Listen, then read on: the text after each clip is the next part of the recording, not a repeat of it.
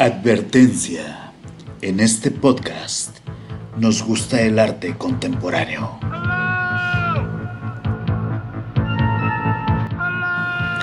Un espacio para platicar de arte y tomar un buen vino. Detrás del arte, con Francisco Soriano.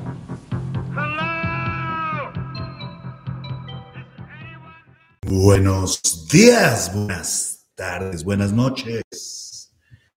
¿Cómo han estado? Bienvenidos a una cuenta a este canal, donde hablamos un poco de pintura y de arte. El día de hoy transmitiendo en vivo desde la Ciudad de México.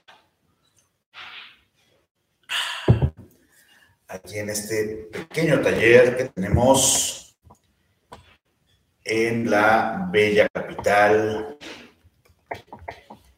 del país. Bueno, pues todos. Déjenme hacer aquí unas. Déjenme hacer aquí unas adecuaciones. Estoy transmitiendo desde el. desde la Mac. Así que si de repente ven que algo está raro es porque no estoy muy acostumbrado. Les recuerdo mis redes sociales, me pueden encontrar en Instagram como dr.francisco.soriano, en mi página oficial drfranciscosoriano.com. También les recuerdo que tenemos un taller intensivo de técnicas barrocas en carácter presencial aquí en la Ciudad de México. Estamos ahorita en el módulo de Caravaggio. El siguiente módulo es el de Rembrandt a partir del miércoles 27 de julio en horario de 12 a 3 o tenemos otro grupo el sábado 30 de julio empezamos en horario de 3 a 6. Cualquiera de esos dos pueden inscribirse, tenemos cupo limitado a 10 personas.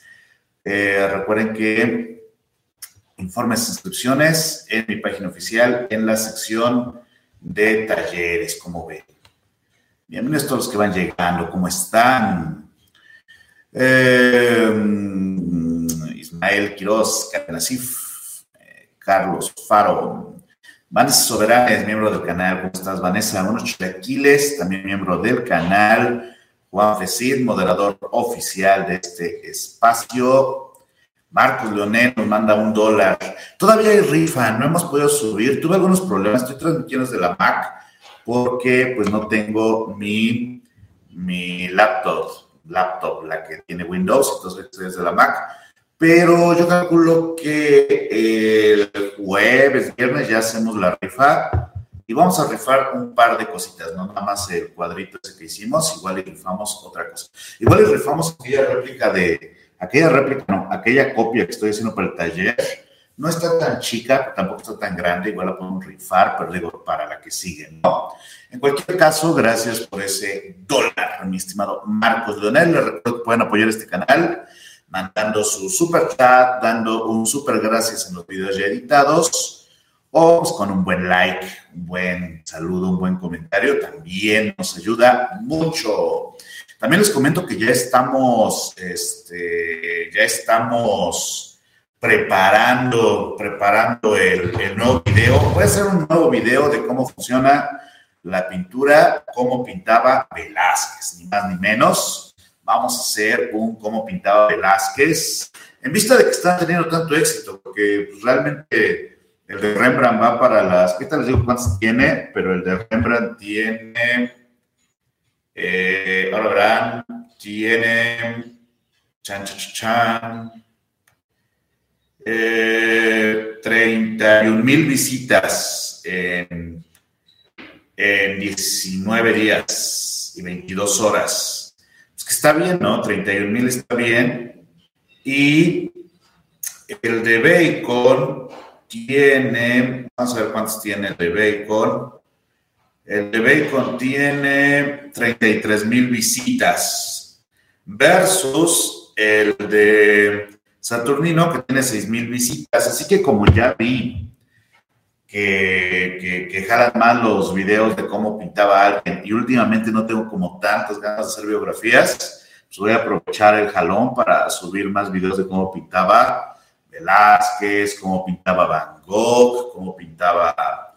¿Quién les gustaría? ¿Quién les gustaría que investigáramos? Porque la neta tiene una gran investigación. Este de Velázquez tiene un montón de, un montón de investigación. O sea, a lo mejor no es tan buena como la de Rembrandt, pero porque las fuentes son como más, menos científicas. O sea, estoy basándome en James Brown y Carmen Garrido, pero sobre todo en Carmen Garrido porque, eh, no era Christopher Brown, perdón, porque Christopher Brown es historiador y Carmen Garrido sí es este, restauradora, era, porque falleció hace no tanto, restauradora del Prado, entonces escribí un libro muy bueno y lo estoy como eh, conjuntando con algunos textos de la National Gallery que también tuvieron tiempo o chance de investigar sobre las piezas de Velázquez, entonces estamos conjuntando, porque incluso es bien curioso que estuve viendo muchos videos sobre cómo pintaba Velázquez, principalmente tutoriales, de hecho, y, y, bueno, según los estudios de Carmen Garrido, la mayoría de estos videos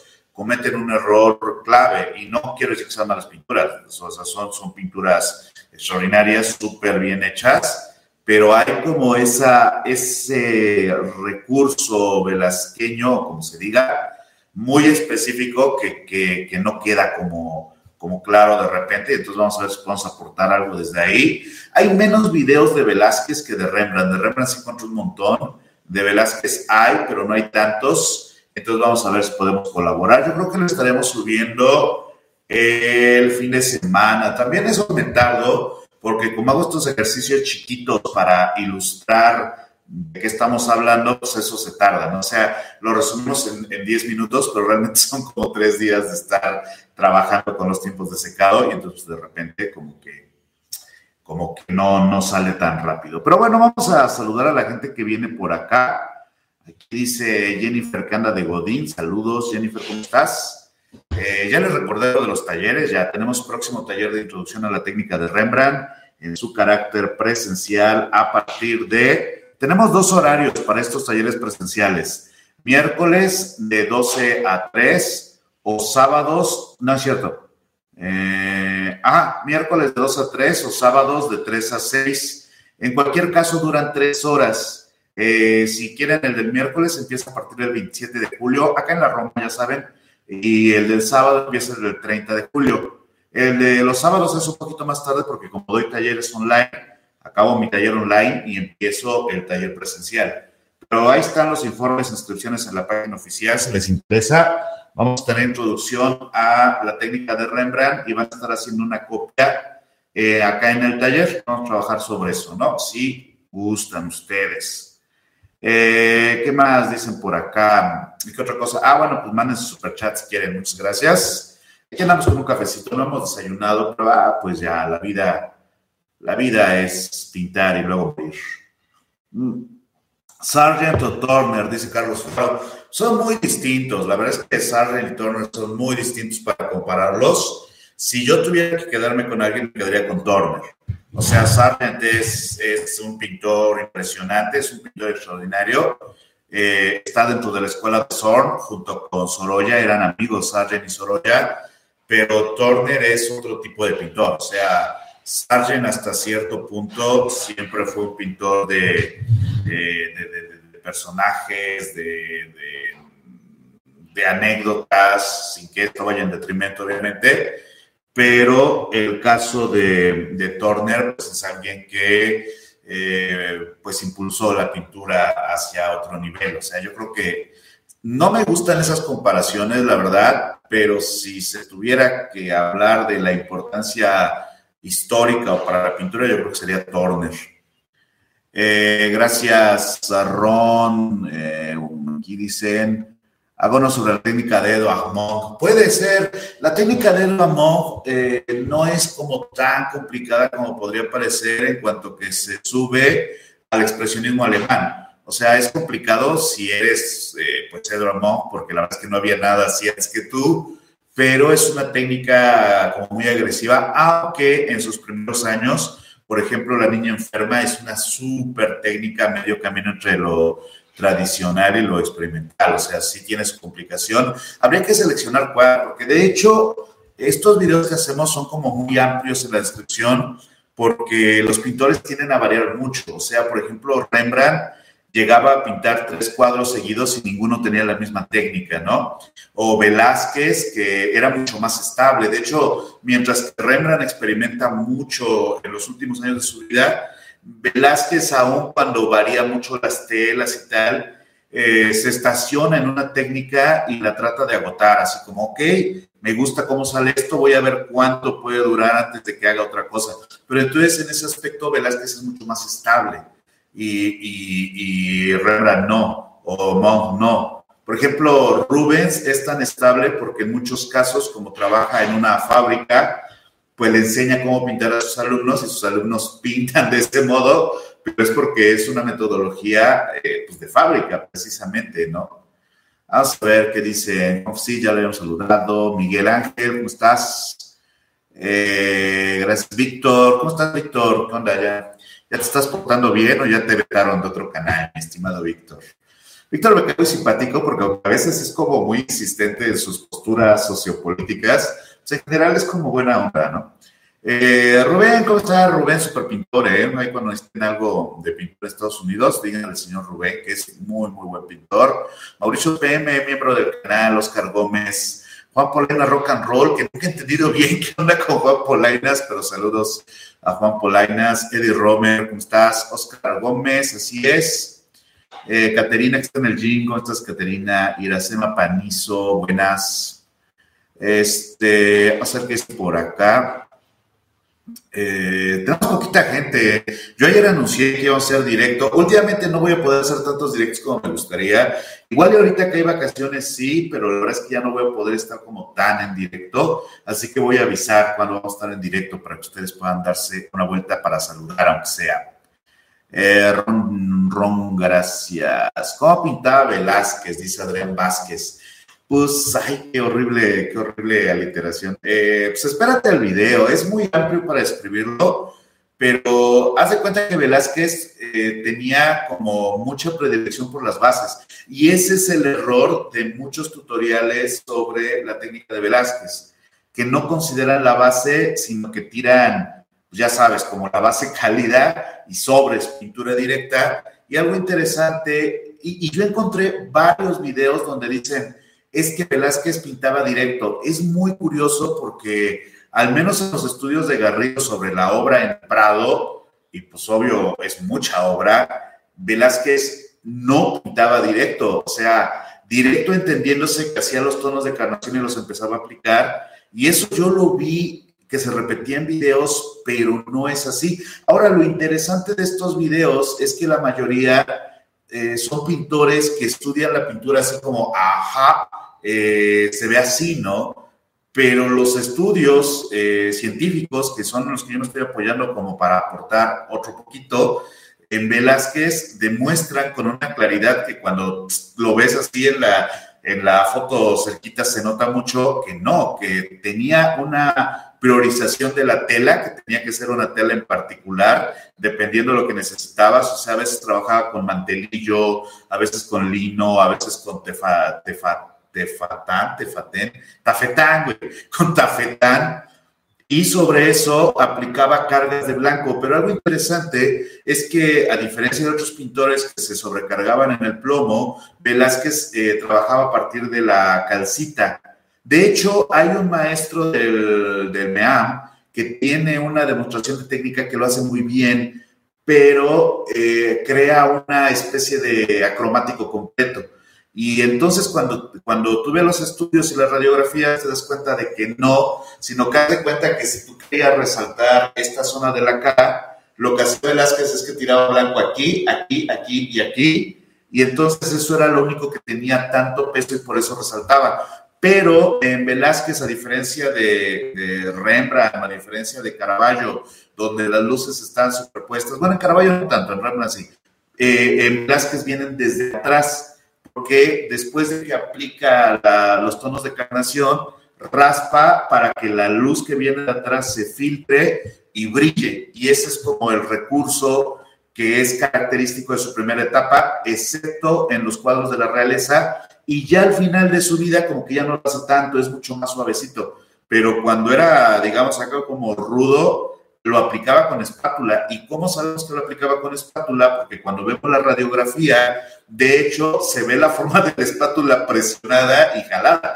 O sea, eh, lo interesante de los, de los estudios estos, que son los que yo utilizo para dar los talleres, incluso, recuerden que tenemos próximos talleres de introducción a la técnica de Rembrandt en su carácter presencial en la Ciudad de México a partir de eh, creo que el 30 de, el 30 de julio dos horarios, los días miércoles o los sábados, ustedes eligen cuál. Infórmense, inscripciones en mi página oficial de rfranciscosoriano.com en la sección de talleres.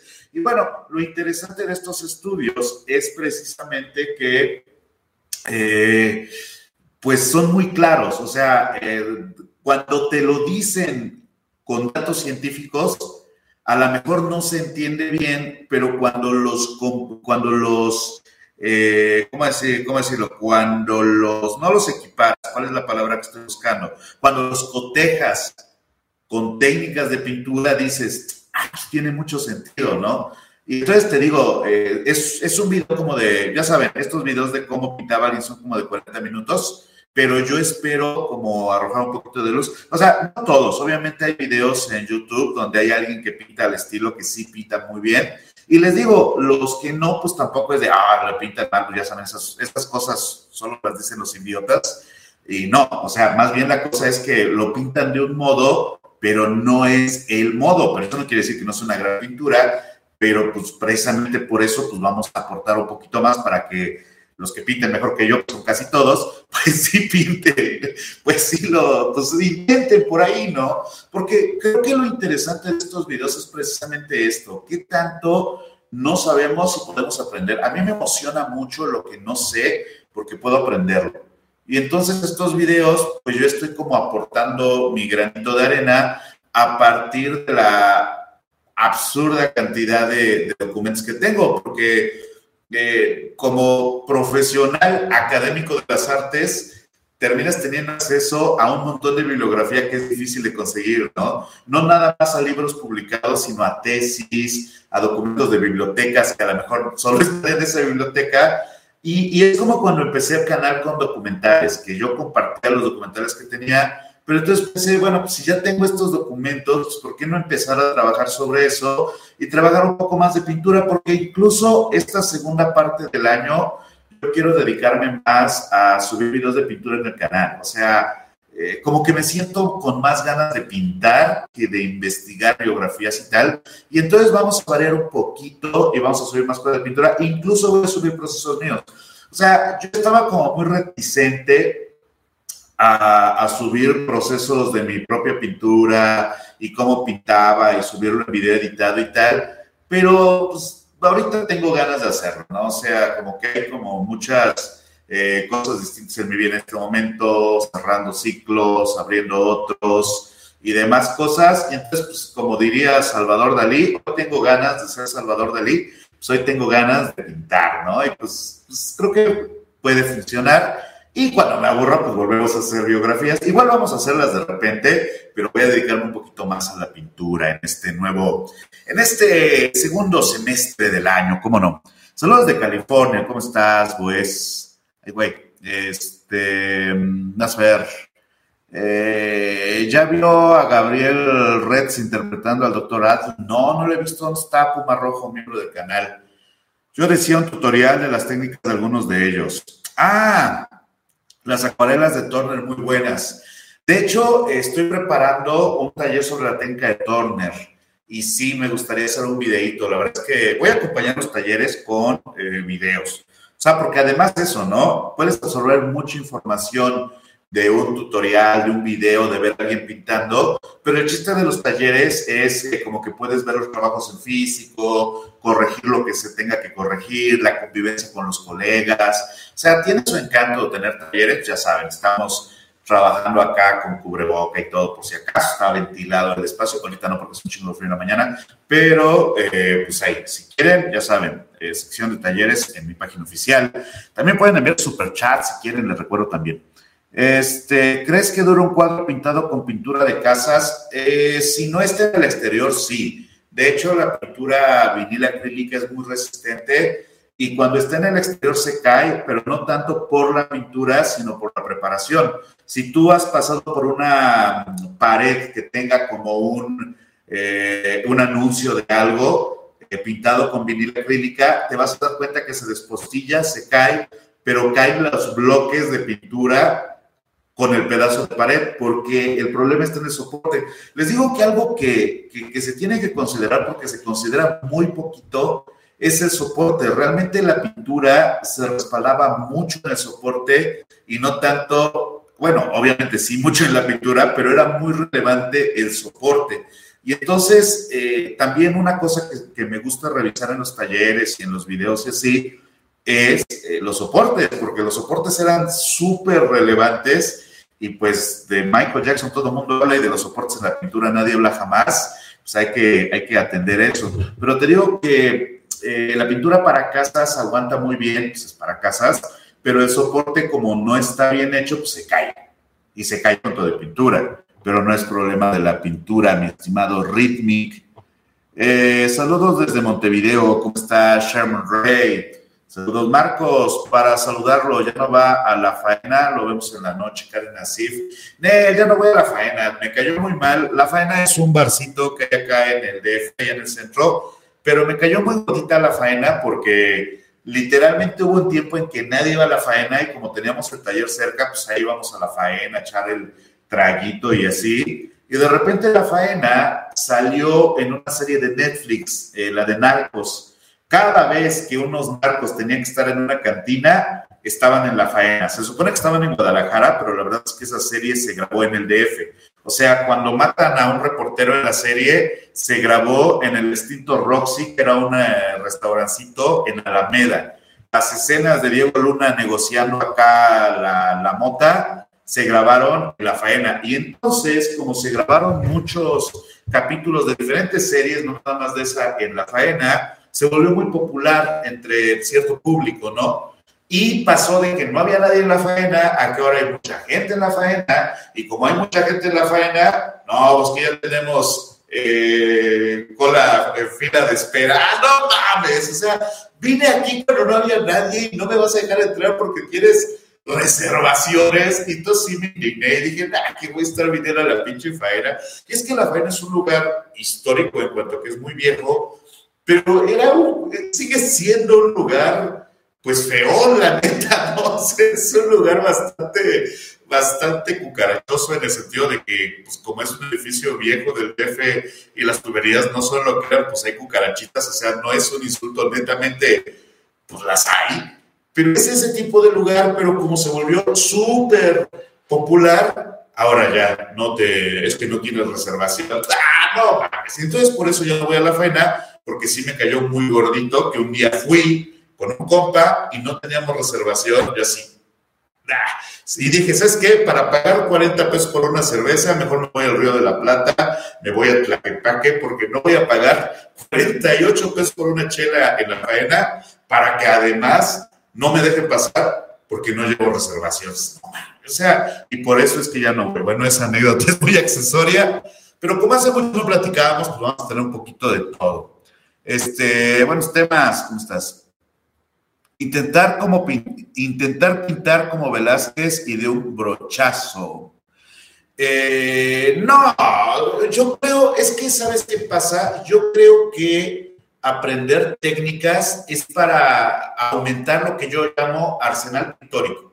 O sea, por ejemplo, algo que yo rara vez hago es pintar con las técnicas que conozco y que enseño porque como necesito pintar muy rápido, yo en lo personal tengo un modo de pintar.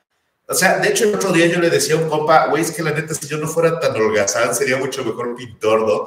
Porque la verdad es que rara vez pinto con una técnica eh, antigua, por decirlo de algún modo. Pero yo creo que lo que sí se puede hacer es una vez que se aprende esto, obvio se puede elegir pintar todo así, que es complicado porque las técnicas tradicionales tienen preparaciones muy tardadas, tiempos de secado muy tardados, pero lo que puedes hacer es tomar como, como elementos, ¿sabes? O sea, por ejemplo, de Velázquez, para aplicar en pintura contemporánea, puedes retomar la importancia de, la densidad de la tela. O sea, la densidad de la tela en Velázquez, Velázquez la usa para hacer efectos de blueado porque como la tela tiene un patrón específico que da la sensación de pixel, si tú presionas el material de cierto modo, lo vamos a ver en el taller y en el video. Ah, porque les digo, esto de los talleres es parte de un ciclo. Teníamos el de Caravaggio, ahorita va el de Rembrandt, después va el de Velázquez, todo de manera integral, se toman eh, dos talleres, ahorita ya no los tres porque el de Caravaggio casi lo terminamos, pero si toman dos talleres está más barato que tomar uno solo y luego el otro, o sea, si pagan los dos de un jalón, está más barato, ¿no? Este, pero te digo, se puede tomar eso o se puede tomar la densidad de las bases con espátula para dar volumen y a lo mejor no vas a pintar las meninas, o a lo mejor sí, de repente pues igual la vendes, pero a lo mejor no vas a pintar las meninas, pero vas a aprender sobre eh, la gestualidad de la pincelada en los detalles, sobre las bases de blanco de calcita, que a diferencia de plomo sí se puede conseguir, sobre la importancia de la tela, en el caso de Rembrandt, pues a lo mejor puedes experimentar con el sílice o con la base gris. O sea, yo no veo estos talleres para tratar de emular a estos autores, sino para aumentar el arsenal en búsqueda de una técnica propia compleja.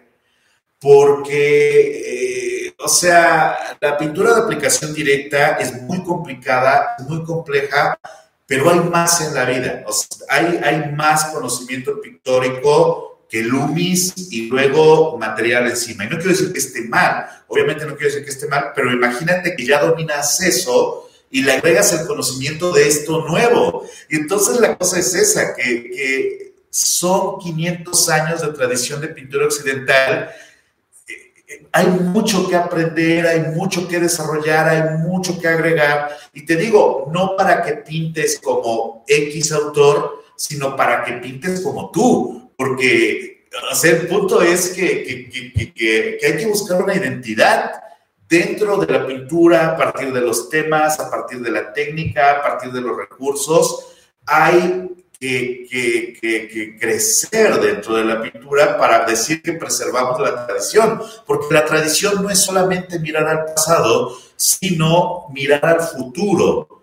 Eh, la tradición es la tradición de Caravaggio, de Rembrandt, de Velázquez, quiere experimentar, no estacionarse en una sola cosa, cosa que ninguno de los tres hizo jamás, sino experimentar para ir por más, ir por más, ir por más, hasta que un día te mueres y sigue yendo por más. O sea, la cosa es esa. La verdadera tradición de la pintura es el inconformismo.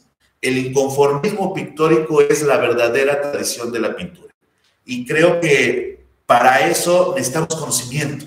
Para, para no conformarnos necesitamos conocimiento, necesitamos crecer, necesitamos experimentar y necesitamos eh, eh, arriesgar. No estancarse en una sola cosa. Y entonces los talleres tienen esa, esa, esa postura, ¿sabes? Se enseña a partir de ejemplos para que tengamos un paralelismo con el que tenemos que medirnos. Sin embargo, la idea es que tú lo apliques a tu trabajo. Y si quieres, yo tengo un alumno que más o menos se mantiene de vender réplicas de Caravaggio y la neta le va muy bien, pero pues también hace su propia obra y esa es la idea. Eh, los grandes nachos no tenían ayudantes, que yo sepa, sí, eh, más o menos era común, aunque es muy raro, por ejemplo, encontrar mano del ayudante en la pintura de Caravaggio. Hola, Libertario, ¿cómo estás? Dar una última capa en general con pintura tal cual del tubo, sin medio, no se llega a partir con el tiempo. Eh, depende del óleo, pero el óleo se supone que está preparado de tal modo que no se... O todo óleo se va a partir con el tiempo. Si alguien te dijo que este óleo nunca le va a pasar nada, no todo óleo o es, o por ejemplo, muchos óleos son eh, sensibles a la fotooxidación. Quiere decir que si les da el sol, pierden color o incluso desaparecen. Muchos de los cuadros que nosotros vemos actualmente no se ven como se veían cuando estaban nuevos, por decirlo de algún modo, porque esas lacas, principalmente las lacas, tienen este problema, ya no están. De repente los empastos eh, eh, se craquelan, precisamente por la cantidad y la proporción del aceite y tal. O sea, toda pintura tiende a autodestruirse en algún momento, pero se supone que las fábricas de óleo, aún las que manejan recursos tradicionales, pues han vuelto estables sus materiales. Por ejemplo, lo que pasa con el amarillo de cadmio. El amarillo de cadmio perdía color a los meses de ser aplicado cuando se inventó y entonces ahora ya es más estable, pero sigue teniendo una tendencia a la autodestrucción, ¿no? Y eso es lo que hay que checar, pero idealmente se supone que no, que, que, todo lo que hay, pues se supone que ya está un poquito más equilibrado. A ver, a ver qué más dice. Gracias, Bob. ¿Cómo estás, Bob? Moderador del canal y miembro del canal, claro que sí. El fin de semana vi mi obra eh, ay, güey, eh, maestra en una película argentina, dice Pablo Molina. No me digas, Pablo, qué chido, felicidades. Eh, los grandes aprendieron de los más gigantes. Pues es que es que es muy complicado, porque te digo, hay un videíto cursilón, pero muy bonito, del Museo del Prado, donde alguien que actúa de Velázquez está viendo la colección de, del Palacio, ¿no? Entonces como que hace comentarios que de hecho se sabe que se hizo Velázquez de, no, Tintoret está, del tipo Tintoret era muy bueno y tal otro pintor mejor. O sea, yo no creo ya en los grandes maestros, creo en los grandes artistas más bien, ¿no? ¿Qué es la calcita? La calcita es un mineral que se forma principalmente de óxido de calcio, también conocido como blanco de España. Quizás se ha entendido mal el término de la prima desde el impresionismo. Este año llegas a los 100 mil. Yo creo que sí, de hecho, estamos creciendo muy rápido y estamos en, ahora verás en cuántos estamos.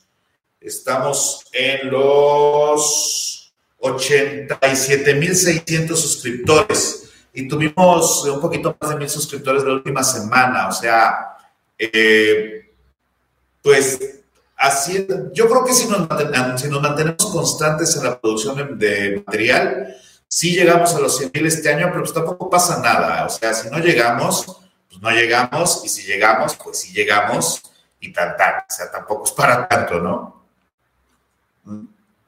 ¿Cómo imprima sus bastidores con acrílico cómics? Eh, pues no lo hago tan seguido, pero cuando lo hago, haz de cuenta que lo sello con colita y ya después Comex o directamente Comex.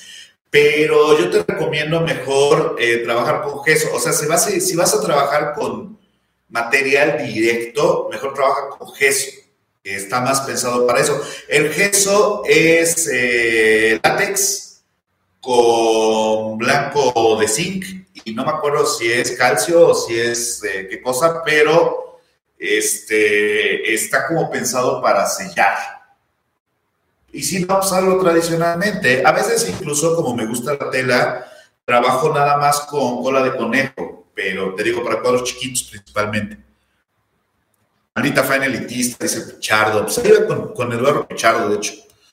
Vea Dos Naciones, buen bar, el Dos Naciones. Sí, sí, de hecho, ¿sabes qué? Me gusta que están unos taquitos muy ricos al lado. Este, deja el directo, dice Mosqueda, va, cómo no. Eh, a ver, vamos a ver qué dicen. Mm, dicen por acá. Eh, vamos a ver, dejen sus likes, superchats. Ah, si quieren mandar superchats estaría padre, ¿eh? No hemos mandado, no hemos mandado, ándale, No han mandado superchat, pero si quieren, todavía tienen tiempo de participar. Vamos a rifar mi ejercicio sobre, sobre Rembrandt, el tutorial. El viernes, yo creo, vamos a estarlo rifando. Y a ver si podemos agregar un librito por ahí. Ya leyeron la nueva de Julebeck, va bien, va bien. Eh, a ver, es como lo del bar La Ópera. No, pero la ópera es muy cinco estrellas. Ahí, ahí donde llegó a tirar balazos el Pancho Villa, Una cosa es saber pintar y otra cosa es saber de pintura. Exactamente, yo creo que esa es la, la cuestión. Yo conozco extraordinarios pintores que por ahí no saben mucho de pintura, pero saben pintar muy bien. y conozco extraordinarios técnicos de la pintura que a lo mejor no les interesa o directamente no pintan como también, pero tienen mucho conocimiento. Y yo creo que la clave es como llegar a cierto equilibrio, ¿sabes? O sea, eh, pero es que además el conocimiento de la pintura duro es muy emocionante. E incluso si no pintas, saber esas cosas es emocionante, ¿sabes? Notarlas cuando vas a un museo es muy emocionante. Digo, igual sirve más en el terreno práctico del pintor, pero ya el conocimiento es muy estimulante. Eh, vamos a ver, dicen por acá, le borraron un mensaje a Pete. Eh, ¿Cuál te es más cómodo pintar, con el caballete tipo H o el tipo A que es inclinada? El H, evidentemente. La, ¿Sabes qué pasa? Que me da más estabilidad y sobre todo como tiene... Estos son de los Cáceres Saúl, de hecho este caballete es de los Cáceres Saúl y como tiene, pronto vamos a empezar a venderlos, por cierto, como tiene la cremallera de metal, eh, aguanta mucho más soportes grandes y no me tengo que preocupar. Los que tienen, eh, los que tienen forma de escuadra, eh, a veces sé que no pasa, pero como son muy anchos, siento que se va a radiar o algo así, ¿no? Y me da más confianza este tipo de, caballete. Buenos días, Matías, ¿cómo estás? Estoy empezando a pintar y no sé para qué son unos palitos que traen unas bolsitas los bastidores. Esas, de hecho, no, es una mala pregunta porque incluso hay un video donde explican qué es. Esas son cuñas. Las cuñas, pues ya cómo van. Las cuñas, mi estimado, mi estimado colega, son estas cositas. Están acá atrás. ¿Viste? Y entonces, si de repente tu tela como que se destensa, una onda así, tú le pones tu cuña, lo martillas y como tiene unos espacios abiertos el bastidor, hace presión y pues se expande y la tela se estira más. Yo no recomiendo hacerlo, francamente. Incluso a mí no me gusta trabajar mucho con estos soportes tan delgaditos. Está bueno, es en mi galería pero son para eso, mi estimado eh, Ignacio. Déjenme voy por café. Déjenme voy por café y volvemos. Ya hay que pintar, lo estoy haciendo bien, güey. Ahorita volvemos a pintar.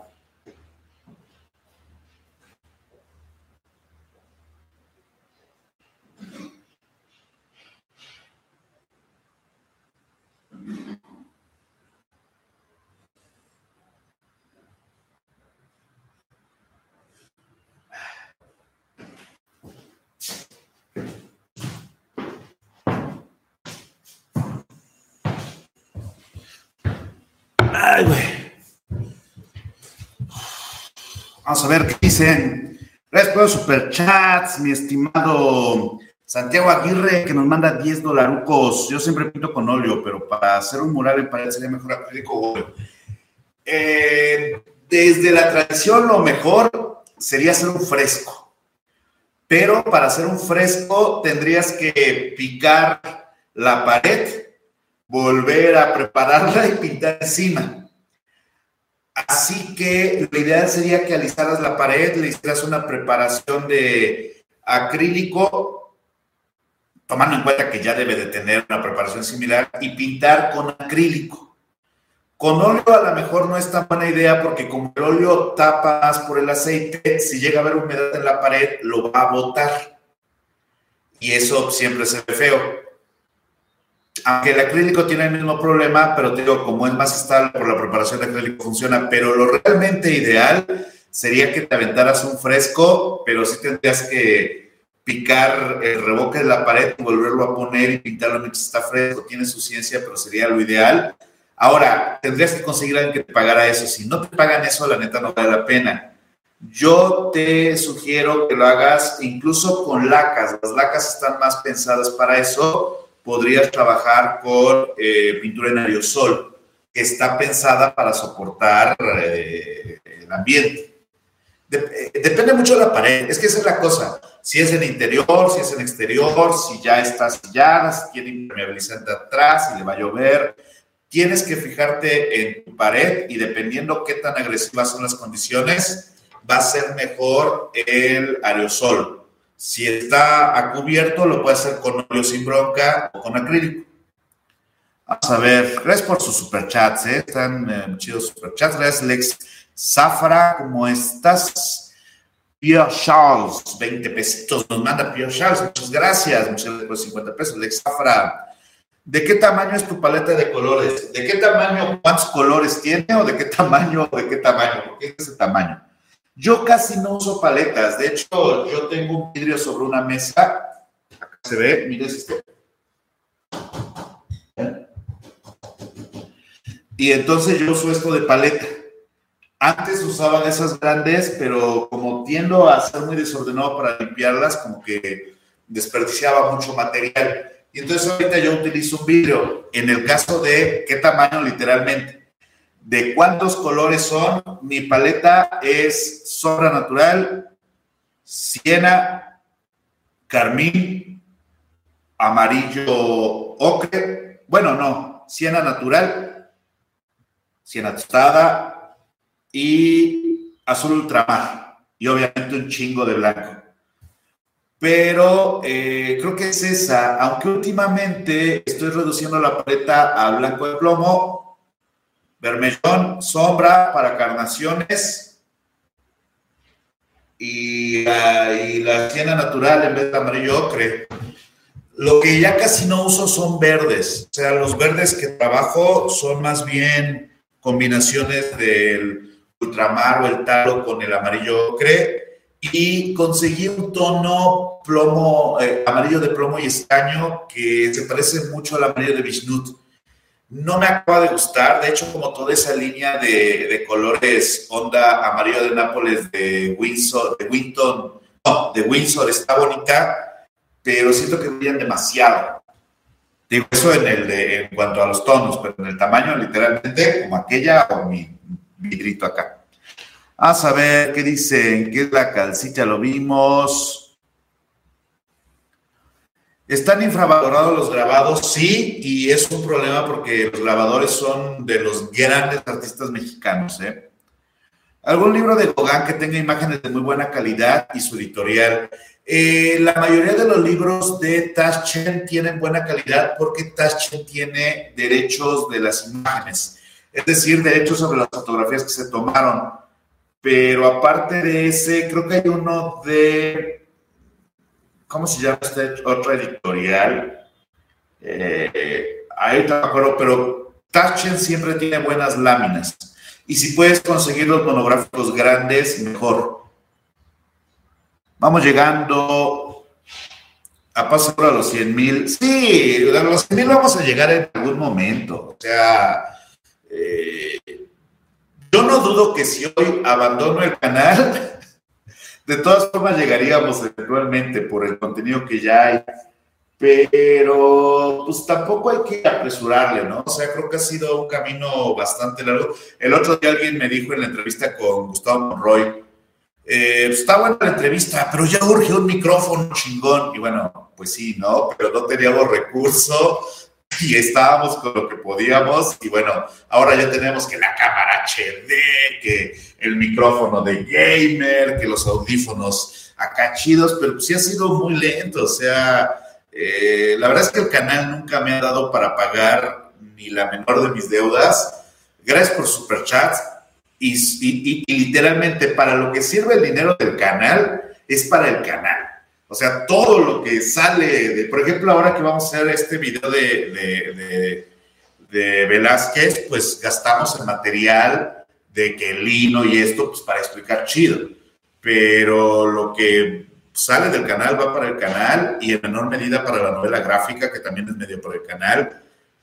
Sí, y, sin embargo, pues ha ido funcionando poco a poco, los números están creciendo de manera muy evidente y yo creo que la clave es mantener el ritmo, pero pues tampoco apresurarse. Pues, ¿Para qué, francamente? O sea, tampoco tengo prisa por llegar a los 100 mil. Y mm, pues qué chido que vamos a llegar. Y pues, no sé cuándo, pues tampoco es como tan relevante, ¿no?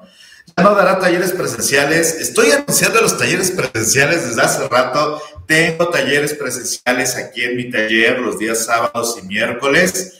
Eh, el próximo taller presencial va a ser a partir del 30 de julio en eh, el horario del sábado. El horario del sábado es de este, 3 a 6 y a partir del 27 de julio en horario de miércoles que es de 2 a 3. El tema que vamos a ver es el segundo módulo de técnicas barrocas que es Rembrandt y la escuela holandesa. 12 horas, 3 horas cada clase, trabajan en el taller se les proporciona este material básico, solventes, estopa, medio, toda esa onda. Se puede pagar, eh, bueno, el costo de cada taller es de 3 mil pesos. Si tomas dos módulos, te salen 2,500 cada uno. Después del de Rembrandt sigue el de Velázquez. Se hacen ejercicios eh, a, partir de la, a partir de esto que vamos a dar en la clase y se revisa de manera individual a cada alumno para que vaya como este, pues solucionando problemáticas o cualquier cosa que tengas. Tiene eh, atención personalizada acá en el taller. El cupo está limitado a siete alumnos, ocho máximo. Es un lugar chiquito pero cómodo. Es, ¿Qué más? Eh, se puede pagar con tarjeta de crédito hasta seis meses sin intereses, por cierto. Eso pues ya se pagan acá, ¿no? Que traigan su tarjeta de crédito así, oye, pues aquí cárgamelo a seis meses, sopas, ahí está, seis meses sin intereses. Eh, a ver. Eh, más información, informes, inscripciones en mi página oficial, taller de arroba gmail, ¿no es cierto? en la sección de talleres o al correo taller de gmail.com. Eso. Vamos a ver. ¿Qué me recomiendas para empezar a pintar? Pues tomar una, ver, verte unas clasecitas básicas en YouTube es un buen camino.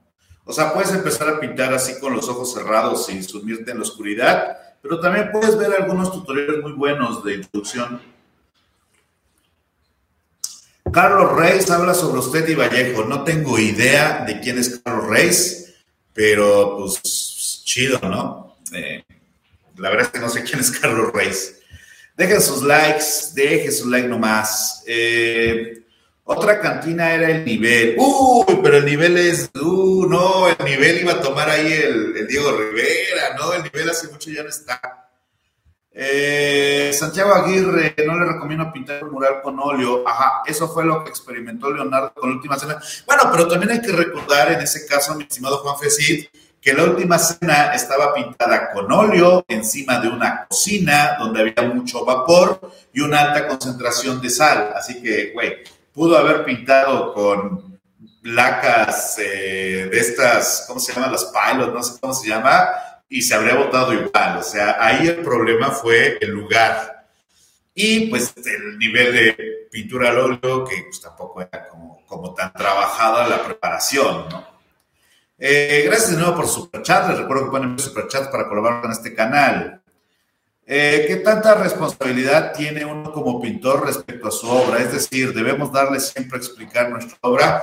Yo creo que es una elección personal. O sea, a mí me gusta, en lo personal, a mí, me gusta el pintor que es capaz de hablar de su obra inteligentemente, de darle un sentido mucho más extenso a partir de esa, de esa conversación sobre el trabajo. Me gusta el, el pintor que defiende su trabajo, que tiene un discurso, que tiene un objetivo conceptual donde la obra es un vehículo para ese objetivo, pero pues también es cierto que hay los pintores que pues, no, mi obra se explica sola y tal, que es respetable. A mí lo que, de, esas posibilidades, la que menos me gusta es la de, ustedes pónganle sentido a mi obra, pues de una vez la pinto yo, ¿no? O sea, a mí me gustan, a mí me gustan los artistas que tienen algo que decir. Esta idea de significa lo que tú quieres que signifique fue muy popular en el neodada, fue muy popular en el post-neodada, fue muy popular en las artes conceptuales y a lo mejor tú tienes pintores que tienen una enorme técnica hermosa y tal, pero si insisten en eso, están preservando uno de los recursos más cutres de la historia del arte, que es tú me dices qué significa. No, yo creo que el artista es alguien que tiene que decir. El pintor es alguien de una complejidad. Dice Deleuze en el concepto de diagrama. Hay esta idea equivocada pero común de que los pintores son como estúpidos. Y, se entiende a partir de esta idea de es que mi obra habla sola y tal. Y dice Deleuze, pues no, hay pintores que son unos intelectuales muy cabrones y a mí me gusta ese tipo de pintor, pero también entiendo la idea de que la obra hace su propio camino y tal. Sin embargo, yo no creo que la pintura hable por sí misma. A mí me parece un recurso romántico, eh, un recurso que tampoco aporta demasiado a la pintura, pero que le resta tal vez responsabilidad o protagonismo al artista. Y claro, pues una pintura siempre va a trascender al artista en cuanto a la que pintura dura más que el artista en muchas ocasiones, pero a pesar del el camino que haga, siempre es valioso tratar de entender qué quiso decir el artista en primer lugar, que es lo que dice eh, Gombrich. Eh, Gombrich, hay que hacer lo posible, si es Barter, recuérdeme, siempre, siempre confundo esa cita, hay que hacer lo posible por saber lo que el artista nos quiso decir en primer lugar, ¿no? estoy bien flaco.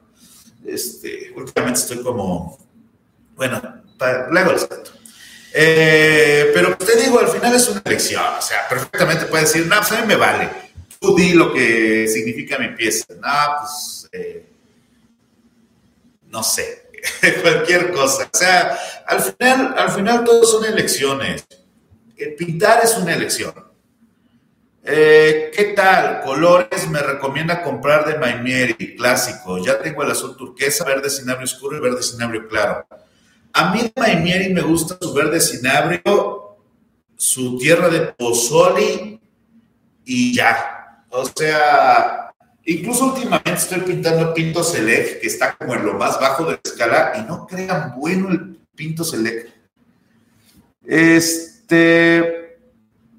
Eh, bueno, aquí Juan Félix está dando las recomendaciones a Santiago. Dice, utiliza pintura específica para paredes o fresco de Max Doerner. Gracias por los 20 pesitos, mi estimado Ionix Grotesco. ¿Cómo estás, Ionix? No te puedo escribir, todo bien apretado. Es que como es una pieza por una bienal, estoy este, bien apretado con esa onda, pero eh, ya me voy a poner al corriente de todos mis pendientes. Es que les digo que no han sido los mejores días. He estado como en este proceso de deconstrucción de la construcción del destino, entonces sí ha sido como un poquito, un poquito duro, pero ahí vamos.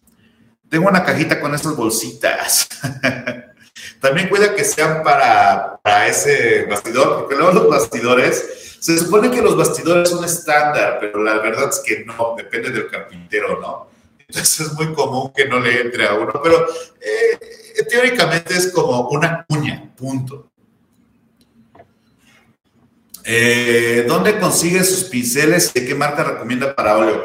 Últimamente estoy comprando los Arte Total de mango largo, de mango largo de punta de, de lengua de gato. O sea, no son muy, no son los que utilizo tradicionalmente, pero para acabados finos, estos de arte total, mango largo de lengua de gato están muy chidos. Y para acabados un poquito más, más eh, depurados, trabajo con pinceles de cerda, de cerdo chino, que son como más ásperos. Y los, eh, por ejemplo, este que es como mi, mi mop, es de rodán de pelo de ardilla. Y son muy suavecitos, pero no tanto como el mop. Eh, también tengo, te digo, estos que son eh, de, ¿cómo se llama? De, de, rodar, que son de pelo de veras. Los que no te recomiendo, y cuando no, pues utilizo sintéticos, pero pues se arruinan muy rápidamente. Ya como que está dando el charolazo, a ver qué podemos hacer.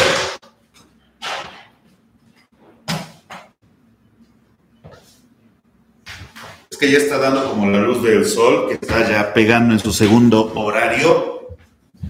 Vamos a ver apagando esta. Ya es luz de acá.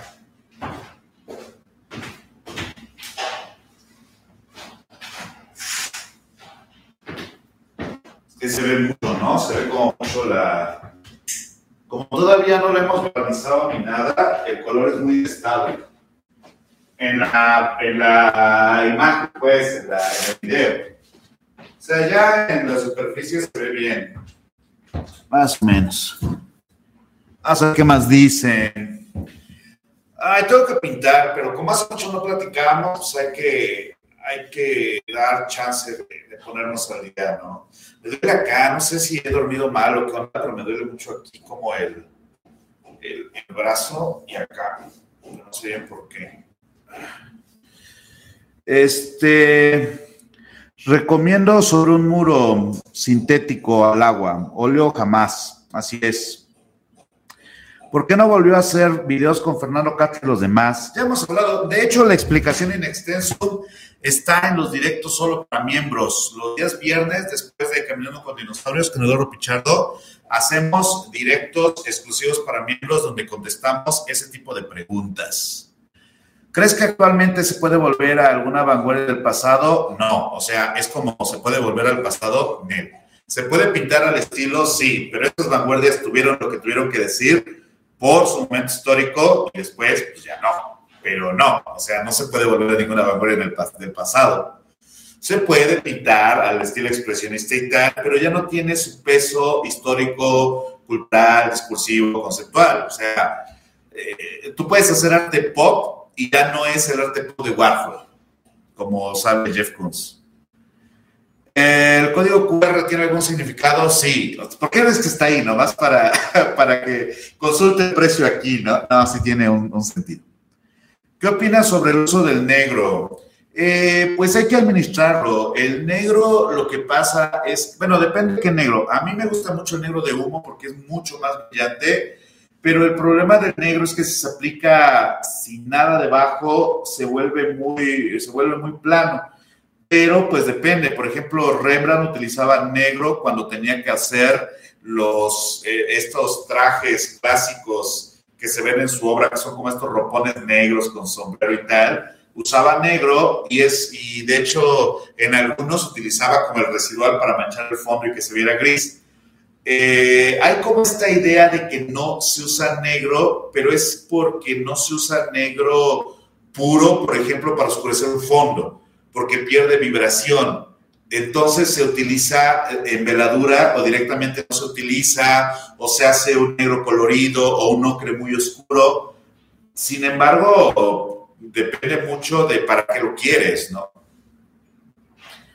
¿Dónde consigue el blanco de plomo? Eh, el primero que encontré me lo mandó un colega, el señor, el señor, déjenme, no me quiero, que no me quiere equivocar, el señor este, Thor Painter, casi Turner Painter, no, Tour Painter, que me mandó un ruble de plomo y a partir de eso encontré que en Amazon puedes mandar a pedir tus rubles de plomo y pues tienes eh, la posibilidad, que creo que ya no los van a permitir, pero ahorita estoy surtiendo de ruble en Amazon.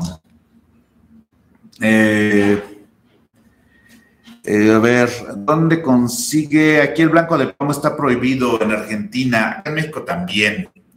¿De qué tamaño el vidrio? ¿Qué vidrio recomienda? ¿De 3 milímetros o de 6? El mío es de 3. El mío es de 3 y es del tamaño de la mesa, que debe de ser unos 20 por 60, yo creo. Eh, gracias por ese super chat. Les recuerdo que pueden enviar sus super chats. Como no, vamos a ver. Saca el taller de Rubens, dice Caterina. Rubens es una técnica bonita, muy pesada. ¿Algunos procesos del óleo se pueden utilizar en acrílicos o no? Mm, pues son medios distintos, o sea, no es nada más el tiempo de secado, sino la densidad. Se pueden hacer cosas con acrílico que no se pueden hacer con óleo por ejemplo, ¿no? O sea, esos bloques tan pesados de acrílico son difíciles de hacer con óleo y la sutileza de las veladuras es difícil hacerla con acrílico, aunque hay como aditivos para acrílico con esa finalidad. Pero pues yo creo que hay que, no sé, a mí me gusta más explotar el acrílico como acrílico que para que parezca óleo, pero se puede imitar. Dice, Ya cuando le den la placa de 100 mil, se le sube a los youtubers. Yo el otro día, alguien me dijo eso de, no, ya se te subió la chingada. Güey, eh, eh, es que dice esta persona, es muy fácil, no me acuerdo quién era, la neta ni le puse atención.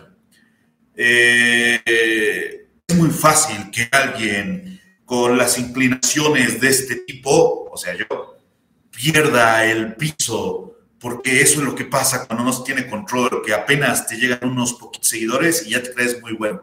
Y yo le decía a esta persona, güey, pues calcula que tú ni contenido tienes y ya se te subió, ¿no, güey?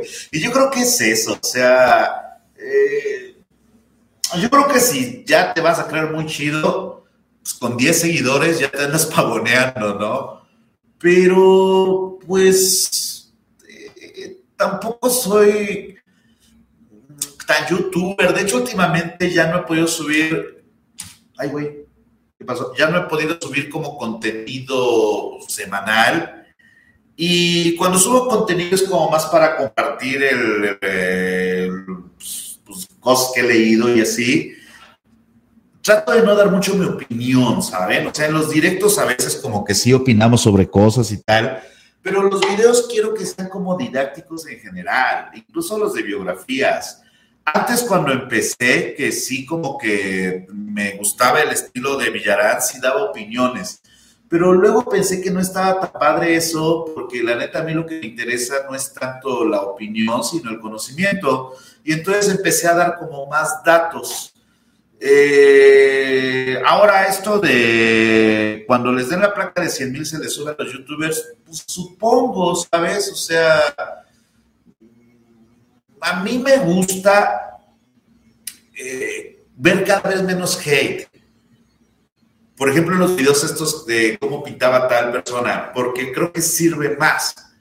Tampoco me interesa ni entrar en polémica con el hate. A veces lo hago cuando tengo insomnio porque me ayuda a dormir, pero en general no, no sé muy bien de qué me jactarías, y la verdad es que ni gano tanto dinero por el canal, eh, no soy influencer o como se llame, no le dedico tanto tiempo a, por ejemplo, no tengo ni redes sociales, ¿no? O sea, si tú ves mi Twitter, de repente me peleo con alguna persona o retuiteo cosas, pero pues el Twitter no lo uso, no tengo Facebook, prácticamente no publico en la comunidad. Eh, el Instagram subo cosas cuando tengo pinturas nuevas, pero no subo de aquí en la playa eh, o aquí en el Museo del Prado. O sea, como que soy una persona muy poco social.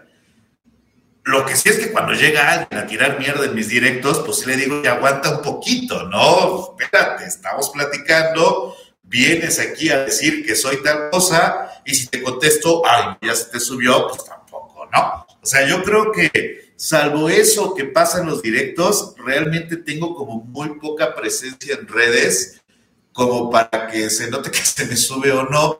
Y los videos como suelen ser con un discurso más bien parcote, pues tampoco veo, o sea, es como decir, no, güey, en su último video de Rembrandt ya se le subió pues no mames, literalmente estoy poniendo la información como está, ¿no? Pero pues, pues sí, supongo que a los youtubers se les sube. Es lo que decía una vez, pues, por ejemplo, yo creo que a veces el César como que se crece mucho. Sin embargo, él lo dice muy bien, no, yo ya era así antes. Ah, bueno, pues está bien saberlo, ¿no? Pero tampoco conozco a tantos youtubers como para saber si a los 100 mil se les sube y tampoco conozco a tantos youtubers con más de 100 mil seguidores. Ahora, yo no creo que a Borrego se le suba cuando llegue a los 100 mil o Fernando se le suba cuando llegue a los 100 mil. Igual y... Igual y porque no son tan youtubers. O sea, yo no creo que seamos como tan youtubers. A lo mejor Rayitos es más youtuber, pero Fernando, Borrego, incluso un servidor, yo no creo que seamos como tan youtubers. Pero bueno, pues eso contestando tu, contestando tu comentario, mi estimado Pete. Entrevista a Agustina Caruso sobre el viaje a Rusia y la Escuela de Bellas Artes. No sabía que había ido a Rusia, pero sí, cómo no. ¿Vas a seguir dando talleres online? Eh, hay que ver, hay que ver, ha sido difícil. Con mucho respeto su labor y en vista de su afán formativo de las audiencias, actualice sus referencias. Lo escucho reiteradamente nombrar hasta la saciedad de Rembrandt, Velázquez y Carballo. Chance porque estamos haciendo talleres sobre ellos, ¿no? Eh, hay mucha y excelente pintura contemporánea como para seguir detenidos en Bacon y Freud. El otro día te mencionaron a Tulmas y a Dio Pinar. Pues es que eh, cuando hablas de técnicas, eh, yo creo que se puede entender mucho alrededor de estos autores que ya están como muy estudiados, pero poco difundido ese, ese conocimiento, ¿no? En el caso de pintores contemporáneos, pues especialmente si siguen vivos, pues se puede estudiar digamos, eh, conceptualmente, aunque las técnicas, por ejemplo, en el caso específico de Twinman, me recuerda un poco a Neo Rausch, no sé si tiene que ver, pero en general lo que son estas acuarelas, estos planos, también te van a recordar mucho a Richter. Eh, tengo videos de Richter, de hecho tengo muchos videos de pintores contemporáneos y a veces me gusta hablar de pintura contemporánea. Por ejemplo, una de las pintoras que a lo mejor se te hacen es que también está cabrón, porque me dices eh, hasta la saciedad a Bacon y Freud, y luego a Rembrandt, Velázquez y Caravaggio, oye, aguanta, ¿no? Eh, de repente dices, Tweyman, ok, pero Tweyman ya revela que tú tienes un interés específico hacia una pintura más actual, y si tú checas mis videos, tengo videos dedicados a estos autores. En este caso, que, estoy viendo esto, que estoy recuperando como bibliografía y tal, pues es mucho mayor la bibliografía que tengo sobre la técnica de Rembrandt, Caravaggio y Velázquez, que yo no he visto mucho en redes, que las referencias que tengo de Twinman. O sea, podemos hablar de su concepto, de la idea del vacío, de las escuelas, eh, de las escuelas de los últimos 40 años, de su relación evidente con Richter, eh, de todas estas cosas, pero a lo mejor ese video lo vas a ver tú y, está chido, ¿no? Sin embargo, yo no tengo tanto referente como para lanzarme a hacer un video completo de Dreamman, a lo mejor podríamos hablar más de Ensor, o sea, eh, yo no creo que lo que esté de moda tenga que estar hasta adelante. Tampoco digo que no se deba hablar me gusta hablar, pero pues como podrás ver por la pintura que tengo al lado, pues me gusta la pintura tradicional. Eh, sin embargo, pues por ejemplo, tu, tu nick, Julián Galán, que yo supongo que es una referencia a Julio Galán. Si, si ya no hablamos de, de Bacon y Freud, a lo mejor ya no deberíamos hablar de Julio Galán en cuanto que ya falleció y yo no creo que sea así, ¿no? O sea, Julio Galán, eh, a lo mejor podríamos hablar más, concedo eso de que tengo que hacerlo, pero no es tanto actualizar mis fuentes, sino que son algunos autores que en cuanto que no son tan conocidos, uno pensaría que si hace eh, contenido de ellos se volverían eh, más conocidos. Pero te pongo un ejemplo, yo tengo un video, yo tengo un video de Nancy Espiro, seguro sabes quién es tengo un video de Nancy Spiro que, que me encanta porque este, pues es, es una autora que maneja discursos sobre feminismo, que maneja discursos a, la par de, la, de el soporte como metáfora de la masculinidad y tal. Y es un video de hace tres años, es un video de hace tres años. O sea, yo hablé de Nancy Spiro hace tres años y tiene ocho mil visitas. Y no quiero decir con eso que sean más relevantes las visitas, pero al final el canal se sustenta en gran medida de la repercusión que tiene, porque a mí no me costea. Cuando yo doy clases en la maestría, no estoy hablando de Velázquez, no estoy hablando de Caravaggio, no estoy hablando de Rembrandt, porque paradójicamente yo en la maestría doy teoría contemporánea. Ahora, cuando yo doy talleres teóricos, no doy talleres teóricos sobre Caravaggio, sobre Velázquez, sobre Rembrandt, a veces sí, sino que doy talleres de teoría de la estética contemporánea a partir de Adorno. Quiero decir con esto que he aprendido a darle su espacio a cada cosa, porque por ahí tú dices, actualiza tus referentes y te estás basando en esta conversación, en los últimos videos que he hecho, pero pues a lo mejor tendrías que tomar más talleres contemporáneos, tendrías que eh, ver más esos contenidos que ya tengo, ¿no? No sé, yo no, yo no encuentro que estén peleados. O sea, yo te disfruto igual un Twinman que un Hopper, que un Rembrandt, que una Yocono, que una Marina Abramovic, que una pintura flamenca del siglo XVI, que dibujo medieval. O sea, eh, a mí no me molesta estudiar a Adorno y después releer a Kant. No me, no, como, como habrán notado muchos al respecto de este canal, el canal es muy surtido, solo que de repente tengo como intereses momentáneos y de repente en este tengo ese interés. Y ya. Ahora, evadió opinar, pues igual y simplemente no quise, ¿no? O sea, ¿qué sentido tiene que opine sobre Twitman si no tenemos puesto el LOPS? O sea, si quieren busquen a Twitman, T-U-Y-M-A-N,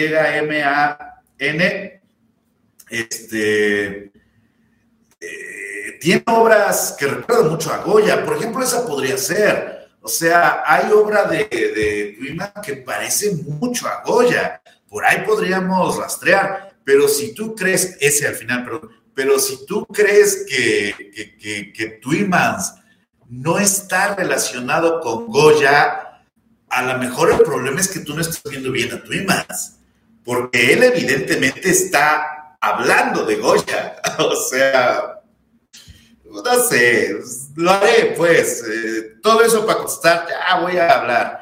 Podré hablar sobre la pintura de Paul Richter. Tengo un video sobre Richter. ¿Sabes cuántos tiene mi video sobre Richter? Ahí te va cuántos tiene mi video sobre Richter. Ve a ver el video sobre Richter y luego vienes, porque sí, ya, ya me molestó. Espérate, no, es cierto, nada, nada crees. Pero ve mi video sobre Richter, que es uno de los poquitos Hace un año, 5 mil visitas. Cabrones, pues vayan a ver también mis videos de pintores contemporáneos. Ese video de Richter a mí me gusta mucho porque hablo de la serie 18 de octubre de 1977 y es un análisis a profundidad con estudios alrededor de críticos hablando en torno a la serie de 18 de octubre de 1977 y ahí está. Ahora, el problema es este. Tú crees que yo tengo que actualizarme, pero yo creo que tú tienes que ver más mi canal, porque ahí están los videos. Tienes que buscarlos, carnal. Eh, de Paul que no he hecho nada, la verdad. Kuppenberger, Ida Applebrook, Willem Sasnal. Creo que tiene un video de Sasnal y lo borré. Hay muchos nombres de excelencia para tener detenidos en una época. En Latinoamérica hay grandes nombres como Sandra Gamarra, Fernando Gutiérrez, Josefina Aguilasti, etcétera. Pues sí, ¿sabes qué? Es más, te voy a tomar la palabra y voy a guardar tu. Voy a guardar tu. Es más, le voy a tomar una foto. Voy a guardar tu, tu comentario. ¿Saben lo que estaría padre hacer de repente? Como artistas que nadie conoce y deberían de conocer. Va. Con todo gusto, mi estimado Julián Galán.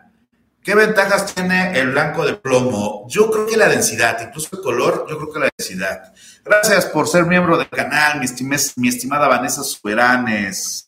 ¿Cómo estás, Nahuel? ¿Podría enviar saludos a nuestro Israel Ávila? Saludos a nuestro Israel Ávila, de parte de Vanessa. ¿Cómo estás? Mi estimado Israel Ávila, te mandan saludos aquí. Y ya que estamos mandando saludos, déjenme comentarles, déjenme comentarles que le quiero enviar un enorme abrazo al maestro Alfredo Rivera Sandoval, que parece que tuvo ahí unas, unas bronquitas y pues esperamos que se recupere completamente el maestro Alfredo. El maestro Alfredo es uno de los grandes maestros de dibujo de la FAD, de la Esmeralda.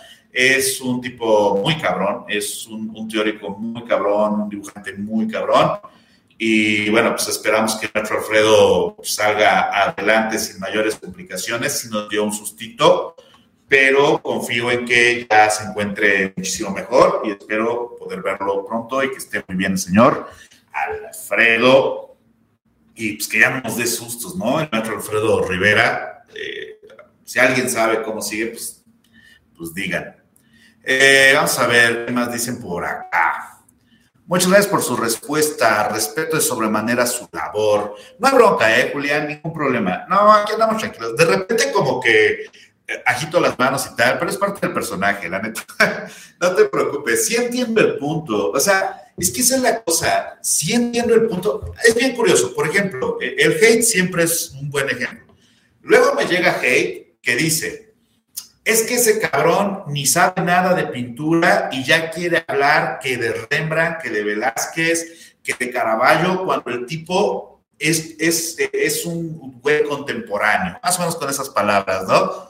Entonces tú luego dices, es que ya no hable de esos porque lo contemporáneo, y creo que la cosa es que el canal no tiene como mucha agenda, o sea, antes hablaba mucho de, de artistas contemporáneos, pero supongo, porque no me acuerdo, pero supongo que me frustraba un poco como que a nadie, nadie lo veía, porque realmente 5.000 visitas en un año es muy poquito.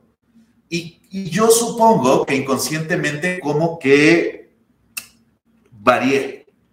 Y siempre me han gustado las técnicas tradicionales, pero a diferencia de, supongo, algunas personas una vez más, pues tampoco creo que estemos en el pasado, güey. yo recuerdo un pintor, no me acuerdo cómo se llama, que entrevista a Belina, que sale con su camisita de holanes y, sus pantalones acá y sus botitas Luis XVI.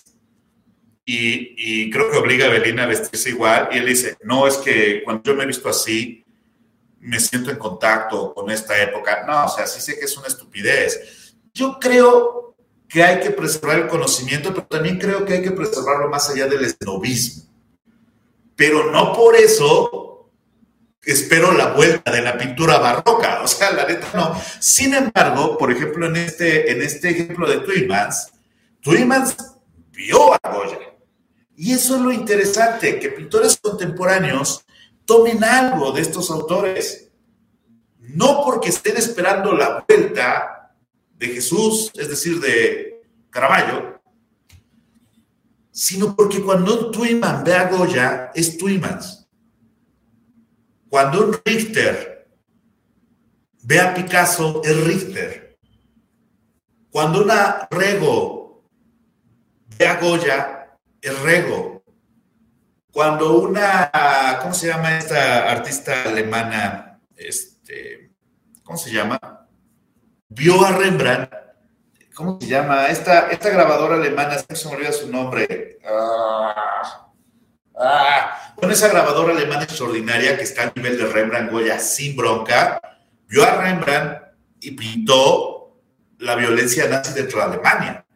O sea, la tradición tiene un sentido siempre que no te absorba tanto como para olvidar tu época, creo yo, mi estimado Julián. ¿Cómo me detengo a veces? Perdón ustedes. Ay, güey, está rompiendo la silla. Eh, no quise borrar tu comentario, dice Matías.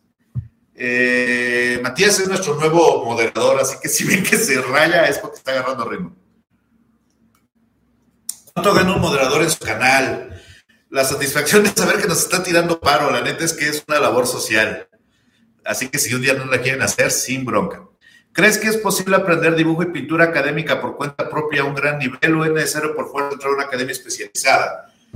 Pues tú puedes aprender dibujo y pintura académico en una academia en cuanto que así es. Hay libros muy útiles. Mm, yo creo que la clave es el maestro. A veces un maestro colabora mucho, como que te dé el tip, ¿no? De, pero en el caso de algo que raya en lo técnico, como el dibujo anatómico, mm, depende de tu nivel de comprensión, tal vez, creo yo. Eh, mi voto es un experto estudioso de la alta cultura, dice sistemas estáticos. Le recomiendo su canal. Mm, hay como, como que tenemos un. Hay banena a la. Mm, ¿Cómo se llama? al bot, porque tenemos un bot porno por ahí. Eh, dice por acá, no se enoje. Ah, no me enojó. La moderación de carne voluntaria. ¿Y qué onda, Soriano? Llegué a los golpes, a los de Oaxaca. Se echa tu pintura, dice Braulio. ¿Cómo estás, Braulio? No, les digo que realmente no me peleo. A veces como que agito los brazos, les digo, para, para ganar views, pero nada. Pichardo me conoce bien, para que yo me enoje está muy cabrón. Deles el avión y siga con su tema. Yo estoy en un diplomado sobre arte contemporáneo y mientras más estudio, más cambio de opinión sobre el arte. De hecho, yo doy talleres de arte contemporáneo, doy talleres online de arte contemporáneo y son talleres de teoría. Y, a veces les va bien y a veces les va mal, pero, o sea, es que el arte contemporáneo ameritaría otro canal. ¿Qué opina de Casimir Malevich? Estoy a favor. ¿Podría explicar sobre qué va? Hijo, pues es que ¿qué quieres que te opine? Porque le van a decir, no, es que evadió la pregunta.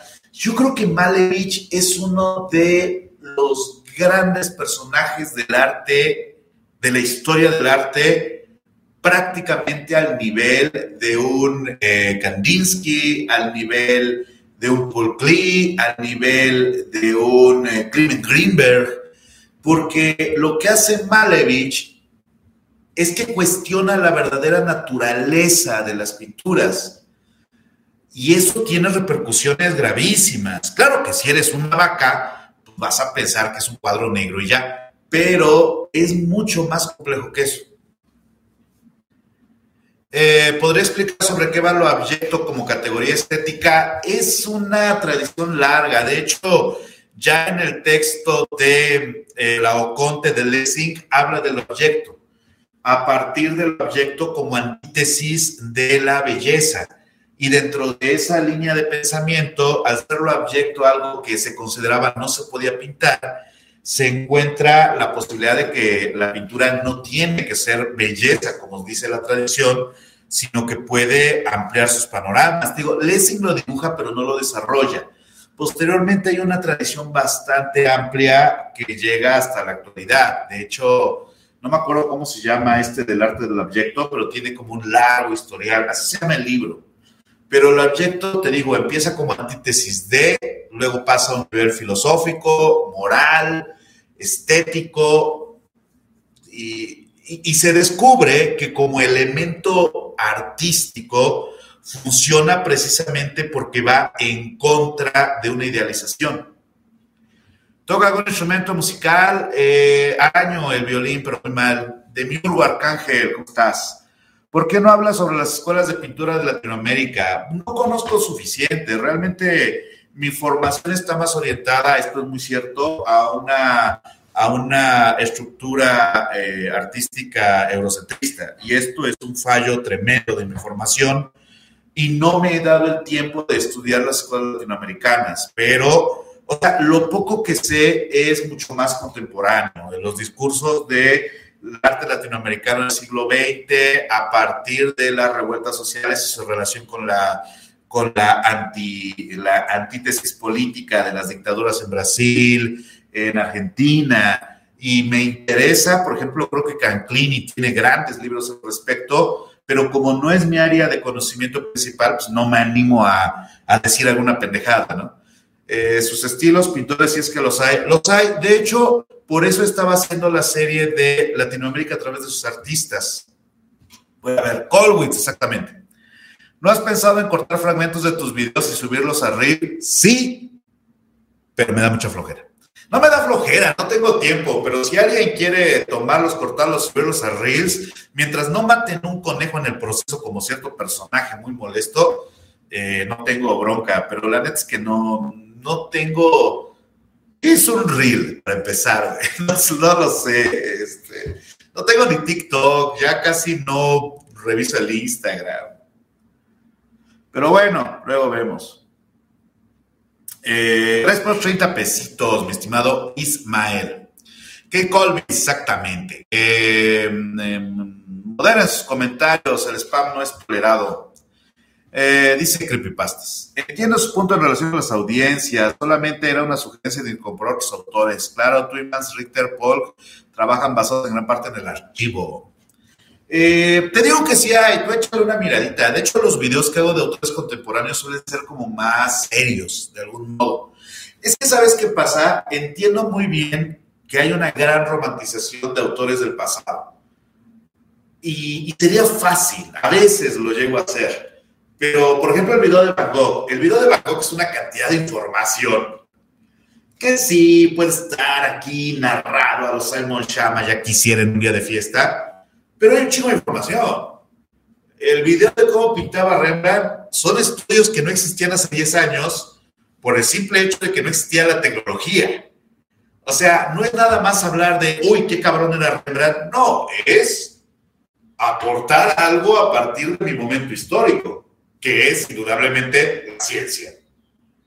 Porque incluso mi especialidad teórica es la iconología, pero la iconología yo la uso como estudio. O sea, a veces me gusta colar cositas iconológicas, pues seamos honestos, la pinche iconología solo funciona en el cine de superhéroes. ¿Cuándo es su próximo taller? Eh, el próximo taller online es a partir de día 27 eh, de julio en su horario de los miércoles de 12 a 3 pm o sábado 30 de julio en su horario de los sábados de 3 a 6 pm. Son dos eh, grupos, son dos grupos distintos. Tú puedes elegir sábado de, de, 3 a 6 o miércoles de 2 a 3. Y si de repente tú no puedes venir a una clase, la puedes tomar el otro día, no el miércoles, por ejemplo, que tomas los sábados, pero no puedes venir ese sábado, pues la tomas el miércoles. Son 12 eh, horas, son cuatro sesiones de 3 horas cada uno. El siguiente módulo que vamos a ver es Rembrandt y la escuela holandesa. Empezamos el 27 de julio los miércoles, el 30 de julio los sábados. El costo es de 3 mil pesitos por módulo. Si tomas dos módulos, el siguiente es de Velázquez, pueden ser, cinco, eh, bueno, te queden 5 mil, es decir, 2.500 cada uno. Puedes pagar con tarjeta de crédito y aceptamos hasta seis meses sin intereses. Informes e inscripciones, taller o en mi página oficial drfranciscosoriano.com en la sección de talleres. En cualquier caso, estos son los presenciales en la Ciudad de México. Ahí te damos la información, el programa y demás. Online todavía no sé cómo va a estar, pero los presenciales ahí están. Eh, ¿No has pensado dar talleres por Zoom sobre historia del arte?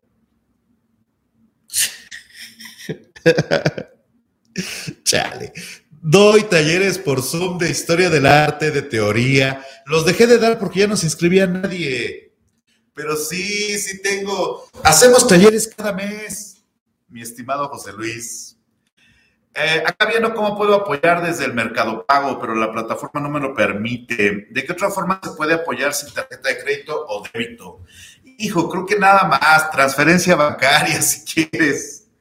Saludos, ¿hay algún libro de iconografía contemporánea? No, bueno, debe de haberlo. Hay muchos libros de iconografía actuales, pero no sé si contemporánea. Yo creo que ya es momento del gran libro de la iconografía del cine. Algunos emperadores romanos llevaban un esclavo romano que soportaba sobre sus cabezas una corona de laurel y le recordaba cada momento, recuerda que eres mortal. Yo siempre he pensado que eso es un mito, ¿sabes? O sea, sí sé, conozco ese dato, pero, güey, no se te vaya a olvidar, ¿no?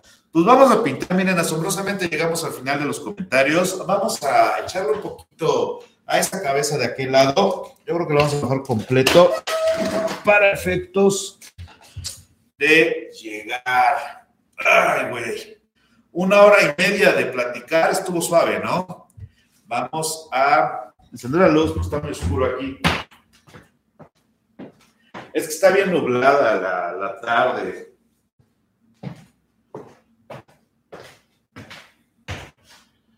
A ver, pues. Este lo hice muy rápido y me quedó muy mal. Sí, me quedó muy feo. ¿Has leído la serie Biblioteca Universalis de Taschen? Eh, no, no, ¿para qué te miento? Taschen eh, solo tengo monografías de autores, no me he chutado la, la Biblioteca Universalis. Es que Taschen es muy caro, o sea, Taschen, digo, no es excusa, pero Taschen luego sí se raya bien machín y dices, ah. Eh, vamos a ver, Rembrandt, no, este ¿Qué, Rembrandt? ¿Qué? ¿Vieron esta onda de que ¿Vieron esta onda de que la ley francesa falló a favor de que el artista es dueño de su obra y no el que la hace? Es decir, el que la piensa es el artista y no el que la realiza. Está interesante para hacer una reflexioncita, pero la neta es que no sé, no sé bien qué podríamos decir, pero me llamó la atención eso de, del fallo. Eh, ¿Qué libro de iconografía es el más actual que tengas en mente? O sea, pero un libro de iconografía tradicional actual o un libro de iconografías actuales. Porque en general la escuela de Warburg, yo te diría principalmente Salz y Panofsky, no son tan actuales, pero no se han hecho estudios mejores que los de ellos. Pero si tú hablas de un libro de iconografía actual, pues de hecho es lo que acabo de decir, creo que no se ha realizado. O sea, por ahí yo no lo conozco, pero francamente no, no estoy seguro de que exista. Vamos a ver. Eh, Malevich facilitó un camino para los advenedizos que se presentan hoy en día como los grandes artistas intelectuales y no son más que una masa de gente vacía que necesita inflar el ego. Es que ese tipo de opiniones a mí me parecen como muy deterministas, pero en gran medida guiadas por la antipatía cuasi personal a Malevich, ¿no? O sea, porque es, no, güey, es que Malevich es solo esto y por tanto no puede ser más porque los artistas actuales no valen y solo son egomaníacos. Y todo eso para decir, no entiendo el arte contemporáneo o no me gusta. Y creo que sería como incluso más útil decir, pues a mí el arte contemporáneo no me gusta, que decir, son advenedizos y la chingada. ¡Ay, Dios! Es como Sí, ya, ya sabemos, ¿no? Este, deja a la gente que sí le gusta. O sea, a mí me gusta la pintura de Malevich, pero creo que Malevich pensaba más que muchos autores que pensaban en técnica, en belleza, en parecido. O sea, Malevich era un intelectual que utilizaba la pintura para pensar la naturaleza del arte pero de eso de un advenedizo, mm, Malevich era un gran pintor tradicional que se ató, y no niego que hay advenedizos actuales, pero pues también creo que hay advenedizos en la pintura figurativa, en el academicismo, en el arte tradicional, en el performance, y no creo que le deba mucho a Malevich. O sea, eh, creo que es un poco ingenuo tu comentario, porque es el clásico comentario de alguien que quiere parecer muy listo en cuanto que puede ver a través del engaño, pero al final queda en un cliché porque ya se volvió un punto popular sin que se hayan molestado en explicar bien a bien de qué va. De hecho, creo que uno de los pocos videos donde se habla a profundidad de cómo funciona el fraude del arte contemporáneo y no es por presumir, pero creo que es el mío, ¿sabes? Porque establezco toda la genealogía del fraude económico que tiene más que ver con Rafael que con Malevich. O sea, eh, no estoy muy seguro que Malevich... Es como en un video de Villarán, que, que Villarán dice, es que esto de los cuadros que son fraudes porque no son, se lo deben a Malevich. No, güey, es forzar mucho eso. Malevich tenía intereses serios y tenía conocimientos serios y tenía desarrollos serios y que a ti no te gusten, pues es una cosa y todo lo demás es otra cosa, pero no pasa nada si no te gusta. O sea, si no les gusta el arte conceptual, si no les gusta Catalán, si no les gustan esas cosas, no pasa nada, no tienen que entrar en una cruzada sagrada por el alma de la cultura occidental. Esa ya se perdió. No pasa nada si no les gusta el arte conceptual. Nadie, o sea, no va a llegar alguien que te agarre de las orejas, te ponga frente a un Malevich y te diga, ahora cabrón, disfruta. Es más fácil que llegue alguien y te haga eso con una pintura figurativa, como pasó con la Alemania nazi, que con esto. Pues, pues sí, es ofensivo la cantidad de dinero que se gasta y la chingada, pero pues a mí me ofende más, por ejemplo, la cantidad de dinero que se gasta internacionalmente en el mercado de las armas, ¿no? Creo que creo que hay que dejar de creer que estamos en una lucha sagrada, o sea, hay mucho pintor extraordinario que también está de la chingada y hay mucho artista conceptual que es un fraude. En el vacío del blanco sobre el blanco no hay absolutamente ninguna sustancia. Bueno, esa es la idea, carnal. Por lo tanto, no hay absolutamente nada digno de admiración, nada extraordinario. Eh, técnicamente hay una pintura abajo de hecho, en negro y blanco hay pinturas abajo que cubre, si nos queremos poner a ese hiper nivel, ¿no? Pero eh, no creo que a Mevich le importe que lo admires o no, porque está proponiendo, o sea, entiendo que el concepto se te escapa porque no lo estás contextualizando, en el sentido de que esa es la idea es como, como esta pieza de un vato que borró un dibujo de Goya y lo expuso como dibujo borrado de Goya. Es ese tipo de obra. La obra no siempre va para la admiración o para lo extraordinario, sino para la reflexión de la propia naturaleza. Y entiendo que no lo entiendas y entiendo que no te guste. Pero el arte no siempre tiene que ser algo bello o bien hecho, porque hay un tipo de arte que propuso que puede ser usado para reflexionar sobre su propia naturaleza. Y a mucha gente eso no le gusta porque le gusta que el arte sea extraordinario y admirable. Ahora, yo creo que ese arte es muy particular en cuanto que tiene sentido frente a una escuela conservadora que tenía demasiada fuerza en algún momento. No obstante, son estructuras de pensamiento que tienen que ser ubicadas en su contexto histórico para comprender por qué son propuestas como arte. Pero el hecho de que te guste o no es completamente irrelevante. Que creas que es arte o no es completamente irrelevante porque es arte que se mueve en un círculo que no es para el público en general. Y va a haber alguien como el hate de la otra vez que decía, es que eso es insultante. Sí, pero es que no te está hablando a ti, está hablándole al arte. Y hay una cosa que es saber de arte, otra cosa que es apreciar el arte y otra cosa que es apreciar la belleza. La sapiencia del arte es complicada porque considera el arte un terreno de especialización. O sea, tú puedes alegrarte porque alguien lo operaron del corazón y la libró.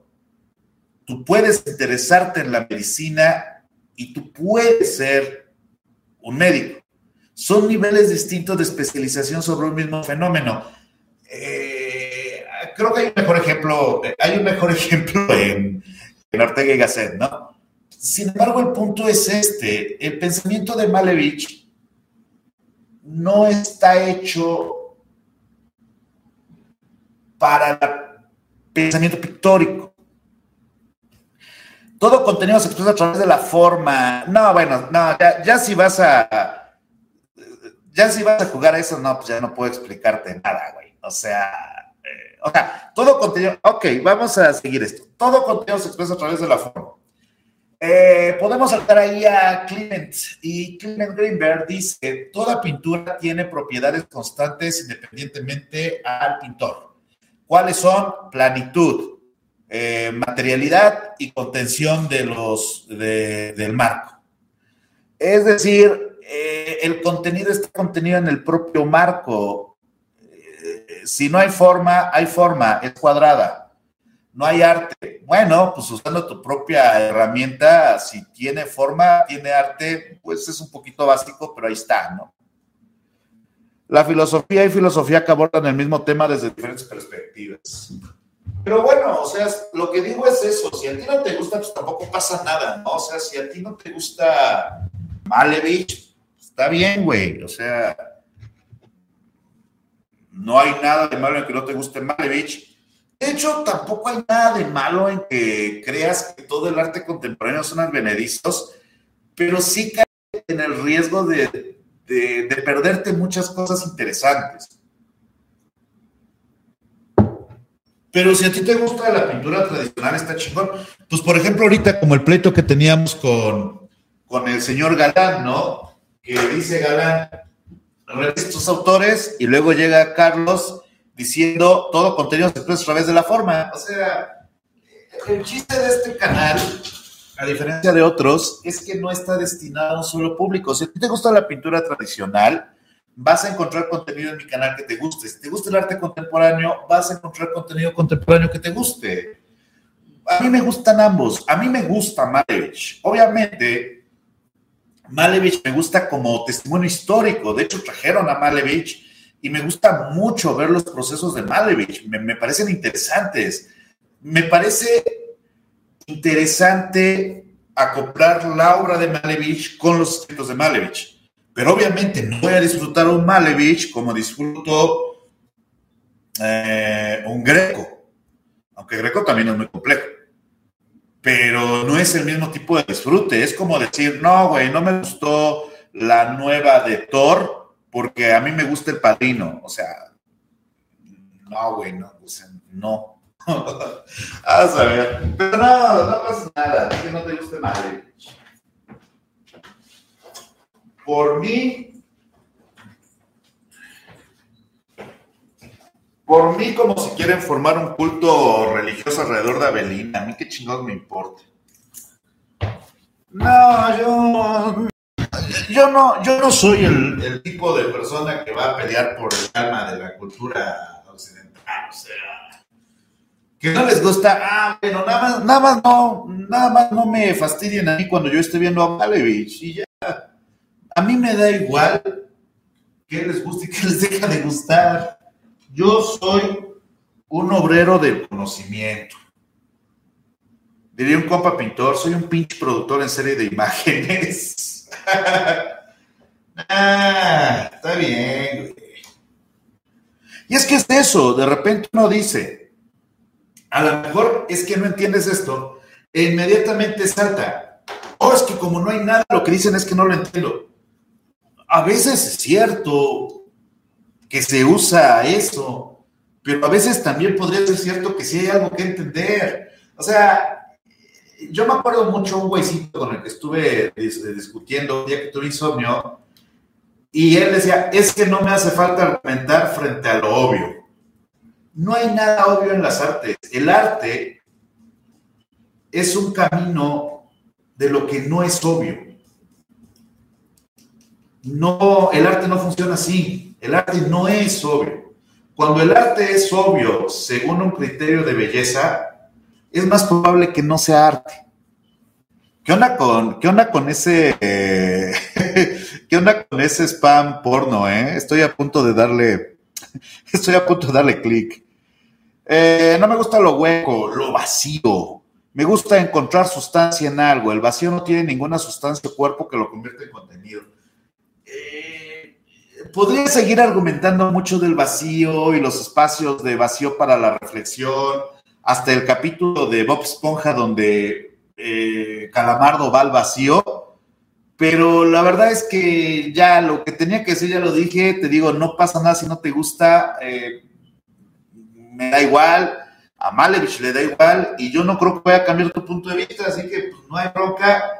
Tengo un excelente video sobre la técnica de Rembrandt que te va a encantar a mí me gusta eh, ambos. O sea, a veces parece que lo digo para quedar bien con el comisario, pero la verdad me gusta mucho el arte conceptual, me gusta mucho el arte abstracto, me gusta mucho el arte tradicional.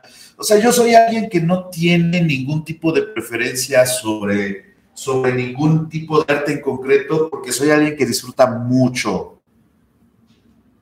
todo. Y ya, ¿no? O sea, si no te gusta, dale, a mí que, que no te guste. Digo, tampoco te voy a decir que tienes razón, pero concedo que no te guste el vacío. Pues, que nada más falta que te diga, no, güey, tiene que gustarte porque, no, pues a mí no me gusta. Por ejemplo, a mí no me gusta Kandinsky. Me gusta más Paul Klee. Pero gustar, gustar, lo que se dice gustar, la neta, a mí no me gusta Kandinsky. Sin embargo, entiendo su importancia y su relevancia para la historia de las artes. Y no por eso me va a gustar. ¿Sabes quién no me gusta? no me gusta, por ejemplo, Antonio López. Y para mucha gente es como la quinta esencia de la pintura. A mí no me gusta. Me parece una pintura muy aburrida. Pero estoy consciente que puede ser por una serie de limitaciones propias o incluso de una incapacidad que porque sea bueno o malo. A mí me parece completamente reprobable y casi repugnante la obra de Lorca pero mucha gente ama el trabajo de Lorca. A mí me parece un gran pintor, pero el reiterado uso de, niñas en la obra dentro de situaciones de riesgo me parece grotesco. Y lo puedo decir así, pero no puedo decir que sea un buen o mal pintor o la chingada, sino que puedo decir por qué. Como tú estás haciendo, hay una enorme diferencia entre no me gusta lo hueco, que no es lo mismo que lo vacío, y abrir el camino a todos los advenedizos. Güey, tranquilo, está bien que no te guste y que te parezca vacío, pero de eso a abrir el camino a todos los advenedizos, ella dar un juicio de moralidad como si fueras el Papa y te creo que ni el Papa está como para hablar de moralidad. O sea, no lo que te gusta estructura la realidad. No lo que nos gusta estructura la realidad. Lo que nos gusta muchas veces es hijo de criterios que ni son nuestros, pero en general representa lo que nos gusta. A partir del conocimiento tú puedes encontrar relevancia en cosas que tal vez no te gusten. Y no quiere decir que te gusten, sino que tal vez las puedes entender mejor y podrían llegar a gustarte, pero si no, da igual. La vida es muy cortita para andar chingando porque madre es vacío. Güey, pues dedícate a los que sí te gustan, no te amargues la vida. Es como hacer un canal específicamente para hablar de obras que no te gustan. Ah, no mames, eso es masoquismo. Yo les sugiero que se relajen, disfruten la obra que les gusta, respeten los gustos de los demás. Sean críticos, pero parejo. O sea, no, no hay, no hay que es lo que te digo, nadie está en una cruzada por el alma de nadie. Al final la mayoría de los que te dicen esto es arte y aquello no, lo que hacen es que están enriqueciendo con tu propia con tu propio interés sobre el arte, pero pues realmente no, no hay no hay un criterio unitario de qué es arte o no. Eh, gracias, Demiurgo, ¿cómo estás? Hablaba de iconografía, ¿es cierto que el pop y el barroco tienen el drama en común? Mm, eh, bueno, no sé si estás hablando de algún autor en particular, sin embargo, más que tener el drama en común, hay algunas teorías que dicen que lo que pasa es que como el pop pegó en una sociedad que ya no tenía una importancia hacia, la religión como otras escuelas, eh, esa importancia en lo religioso, en los ídolos, en la admiración, pasó del motivo sobrenatural al motivo popular que eran las superestrellas. De hecho, eh, ese es el modo en que Danto justifica la obra de la Marilyn de eh, Warhol, que él dice que la analogía es interesante porque está diciendo que los nuevos ídolos son los ídolos del pop y en ese aspecto lo que comparten de algún modo podría ser la admiración de una generación sin ídolos, que es un tópico constante en la América de, los 60. Sin embargo, así que compartan específicamente eh, el drama, pues eh, no tanto, el drama barroco era muy específico.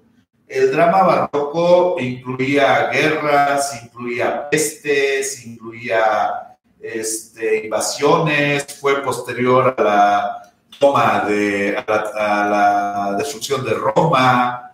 Eh, o sea, tendría que ver cuál es el criterio de ese comentario, porque desde mi perspectiva, igual y tienen como la ausencia de Dios, tal vez, pero no podría decir así, oh, compartían el drama. No sé cuál es la definición de drama en primer lugar, ¿no? Así que, este, pues no, no lo sé. no estaría de acuerdo en una primera instancia, mi estimado Demiurgo. Vamos a ver. Este, fan de su canal y sus contenidos. Les Jorge, ¿cómo estás? Les recuerdo que pueden enviar superchats, ya que estamos en eso, ¿no? O si eres tan fan, envía un superchat. Nada, no es cierto. Pero si quieres, sí. Eh, ahí voy, déjame buscar mi pincel. Tengo un pincel que está como súper madreado, es decir, súper maltratado, que me encanta por el rastro que deja.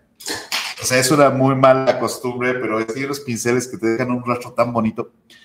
Eh, tiene interés en desarrollar arte fuera de lo figurativo más adelante de su carrera. De hecho, tengo una serie de pintura abstracta que no fue muy bien y la tuve que abandonar, pero tengo mucho interés en la pintura abstracta y mucho interés en el videoarte.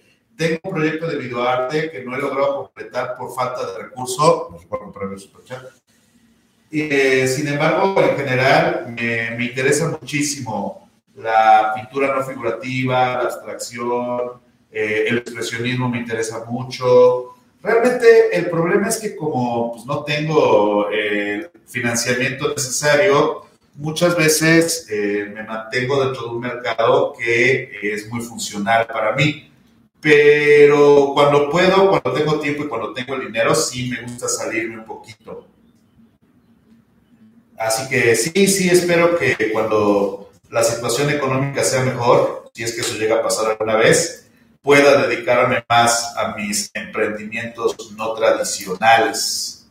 Mi estimado, eh, mi estimado Jorge, creo que Kandinsky, eh, creo que a mí a Kandinsky solo porque está en un catálogo, ahora sí lo comprendo, quizás es más lindo, pero me gusta de Kandinsky cómo disolvió el arte. Es que lo de Kandinsky eh, fue es que es eso, eh, como que no se entiende cuál es el atractivo de repensar el arte. O sea, no sé, eh, por ejemplo, esta, esta vieja historia de, bueno, vieja más o menos, pero esta idea de que Kandinsky no inventó la abstracción, la inventó eh, Hilma Klint. El problema con esa lógica es que Hilma Klint llegó a la abstracción y cito aquí a Gil McLean, inspirada por los espíritus. ¿Por qué? Porque la señora Clint era muy devota de la, del espiritismo del siglo XIX. Y entonces ella se ponía en estados de trance, o al menos eso decía, quedémonos con lo que dice, y a partir de esos estados de trance recibía imágenes que luego ponía en sus pinturas. Es decir, que su abstracción viene de una raíz mística dentro de un pensamiento místico específico del siglo XIX. Mientras que la abstracción de Kandinsky viene de la reflexión sobre qué es una pintura y por qué puede ser abstracción emocional no importa quién descubrió, quién descubrió la abstracción primero, sino por qué lo hicieron. Porque la abstracción es antes de un estilo, una idea de una pintura que no se hace. Pero si lo que nos interesa es esa extraña competencia de lo hizo él antes que esta persona, que vende mucho en YouTube, entonces tendríamos que pensar en la abstracción africana, en la abstracción de las tribus de las tribus de Nueva Zelanda, en la abstracción de los motivos geométricos sudamericanos, en la abstracción azteca. Eh, o sea, si de verdad lo que nos interesa es quién lo hizo primero, tendríamos que sacar la cabeza del pensamiento eurocentrista y aceptar que ya hay obra abstracta en tribus no europeas. Pero lo que nos interesa es el pensamiento detrás, solo que no lo sabemos. La frase correcta sería, ¿quién inventó la abstracción en la pintura occidental? Ah, bueno. Pero como no se reflexiona a ese nivel, nos quedamos en lo superficial. Kandinsky es relevante porque teoriza dentro de la tradición occidental una idea y la demuestra plásticamente. A mí no me gusta, pero claro que tiene su belleza para alguien que se siente en sincronía con esos colores, por decirlo de algún modo. Y que me guste o no es completamente irrelevante para su legado. Ahora, yo preferiría ir a ver una exposición de Malevich que una de Kandinsky, pero pues también preferiría ver un performance de Marina Montt. Eh, me gusta mucho ver tu evolución, siento que es algo palpable, gracias Jorge.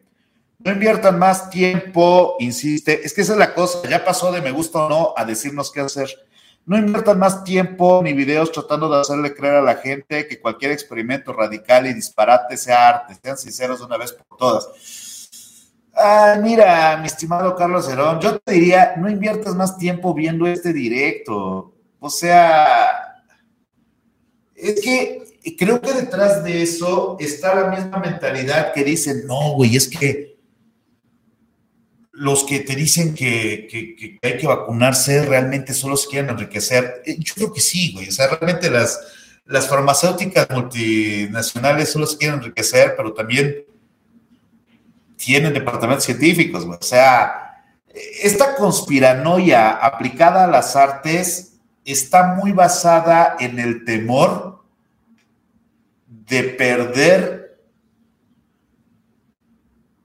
eh, las bases de una realidad. O sea,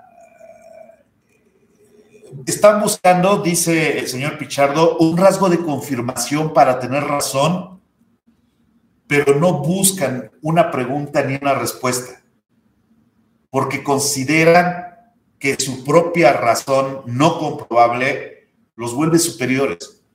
Les digo, o bien son demasiado temerosos para siquiera creer que puede pasar otra cosa. A mí me gusta mucho un ejemplo que uso a veces, seguro algunos ya lo han escuchado acá, pero creo que es un ejemplo útil, que es pensar en un eh, granjero del siglo XVI. Vive en su granjita, va a la iglesia cada vez que puede, que está ahí en medio de, está 20 kilómetros, se dedica a la cría de ganado porque afortunadamente ha logrado con el sudor de su frente comprar una vaquita. Eh, sabe que su probabilidad de muerte está cercana a los 40 si le va bien. Y en general es temeroso de Dios, pero realmente no tiene demasiados problemas en su granja. Y de repente llega alguien diciendo, güey, la tierra, ah, bueno, y cree que la tierra es plana. Y de repente llega alguien diciendo, oye, ¿qué crees? La tierra es redonda.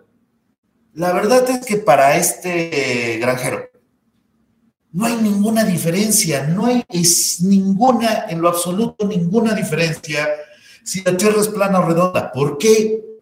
Porque su vida va a seguir siendo exactamente igual va a seguir criando a su vaca, va a seguir eh, cosechando trigo, va a seguir haciendo su propio alimento.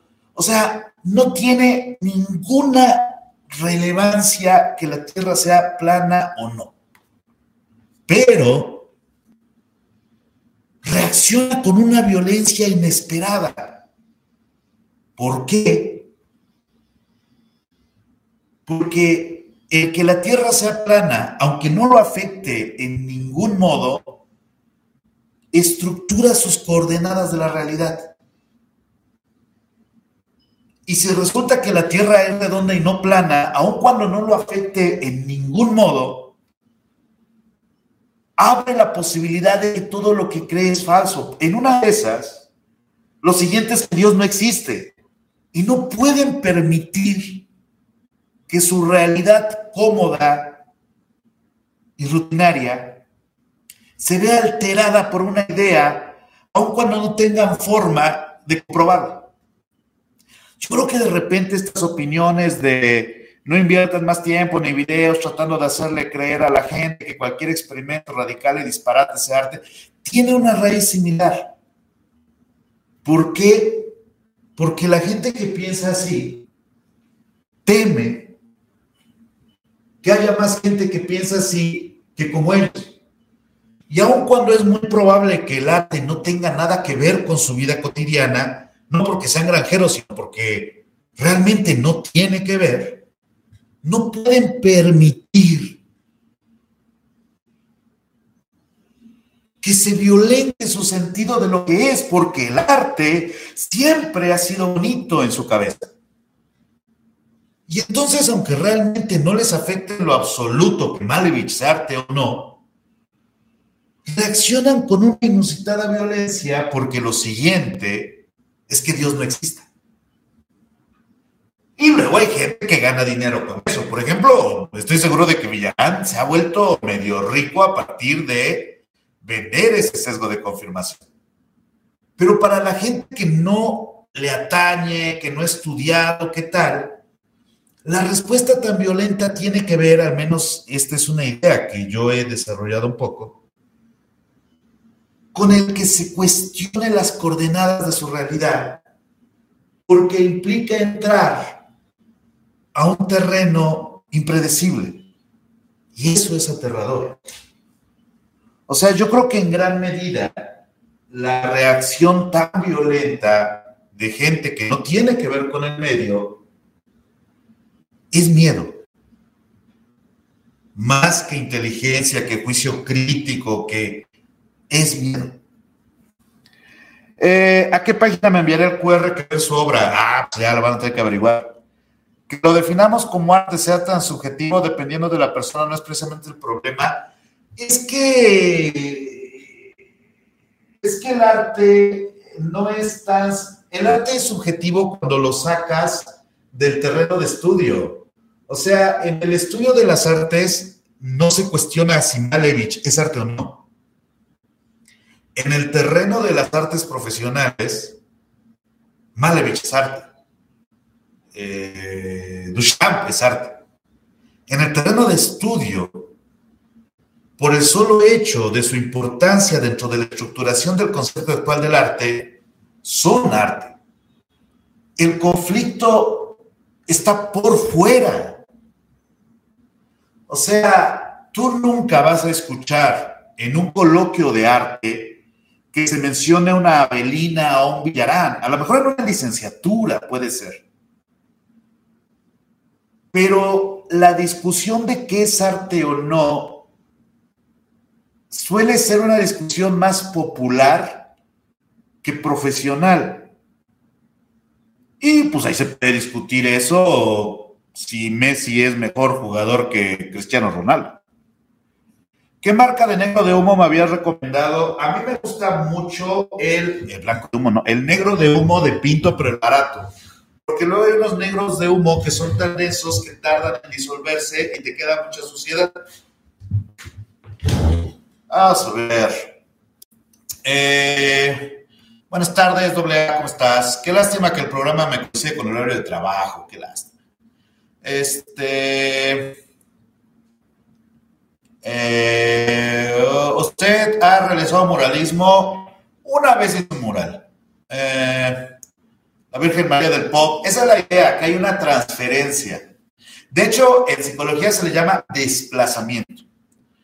Creo que la obra de Hilma Hatling no está muy relacionada con el arte abstracto en sí, pero sí con la geometría sagrada. Pues sí.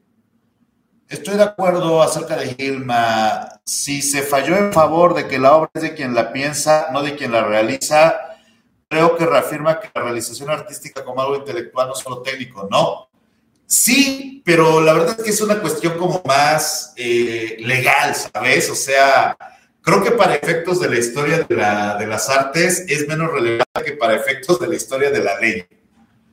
Diego Rivera fue el inventor de la técnica del cubismo. No, Diego Rivera llegó a, Italia, a Francia cuando ya estaba. Aunque, si me preguntas, Diego Rivera era muy superior a Picasso en ese estilo. Diego Rivera era un artista muy completo. O sea, actualmente está medio cancelado, pero Diego Rivera es uno de los grandes, grandes artistas mexicanos. yo creo que, o más bien yo creo, yo creo, yo diría, yo, yo pensaría, uno de los grandes problemas de Diego Rivera fue eh, amarrar su estilo. O sea, ningún otro de los muralistas amarró tanto como, Diego, muy probablemente porque también le sirvió muy bien en lo económico. O sea, antes que gran pintor, Diego Rivera era un gran, gran, gran este, capitalista, ¿no? Entonces te digo, mucho de eso tuvo que ver.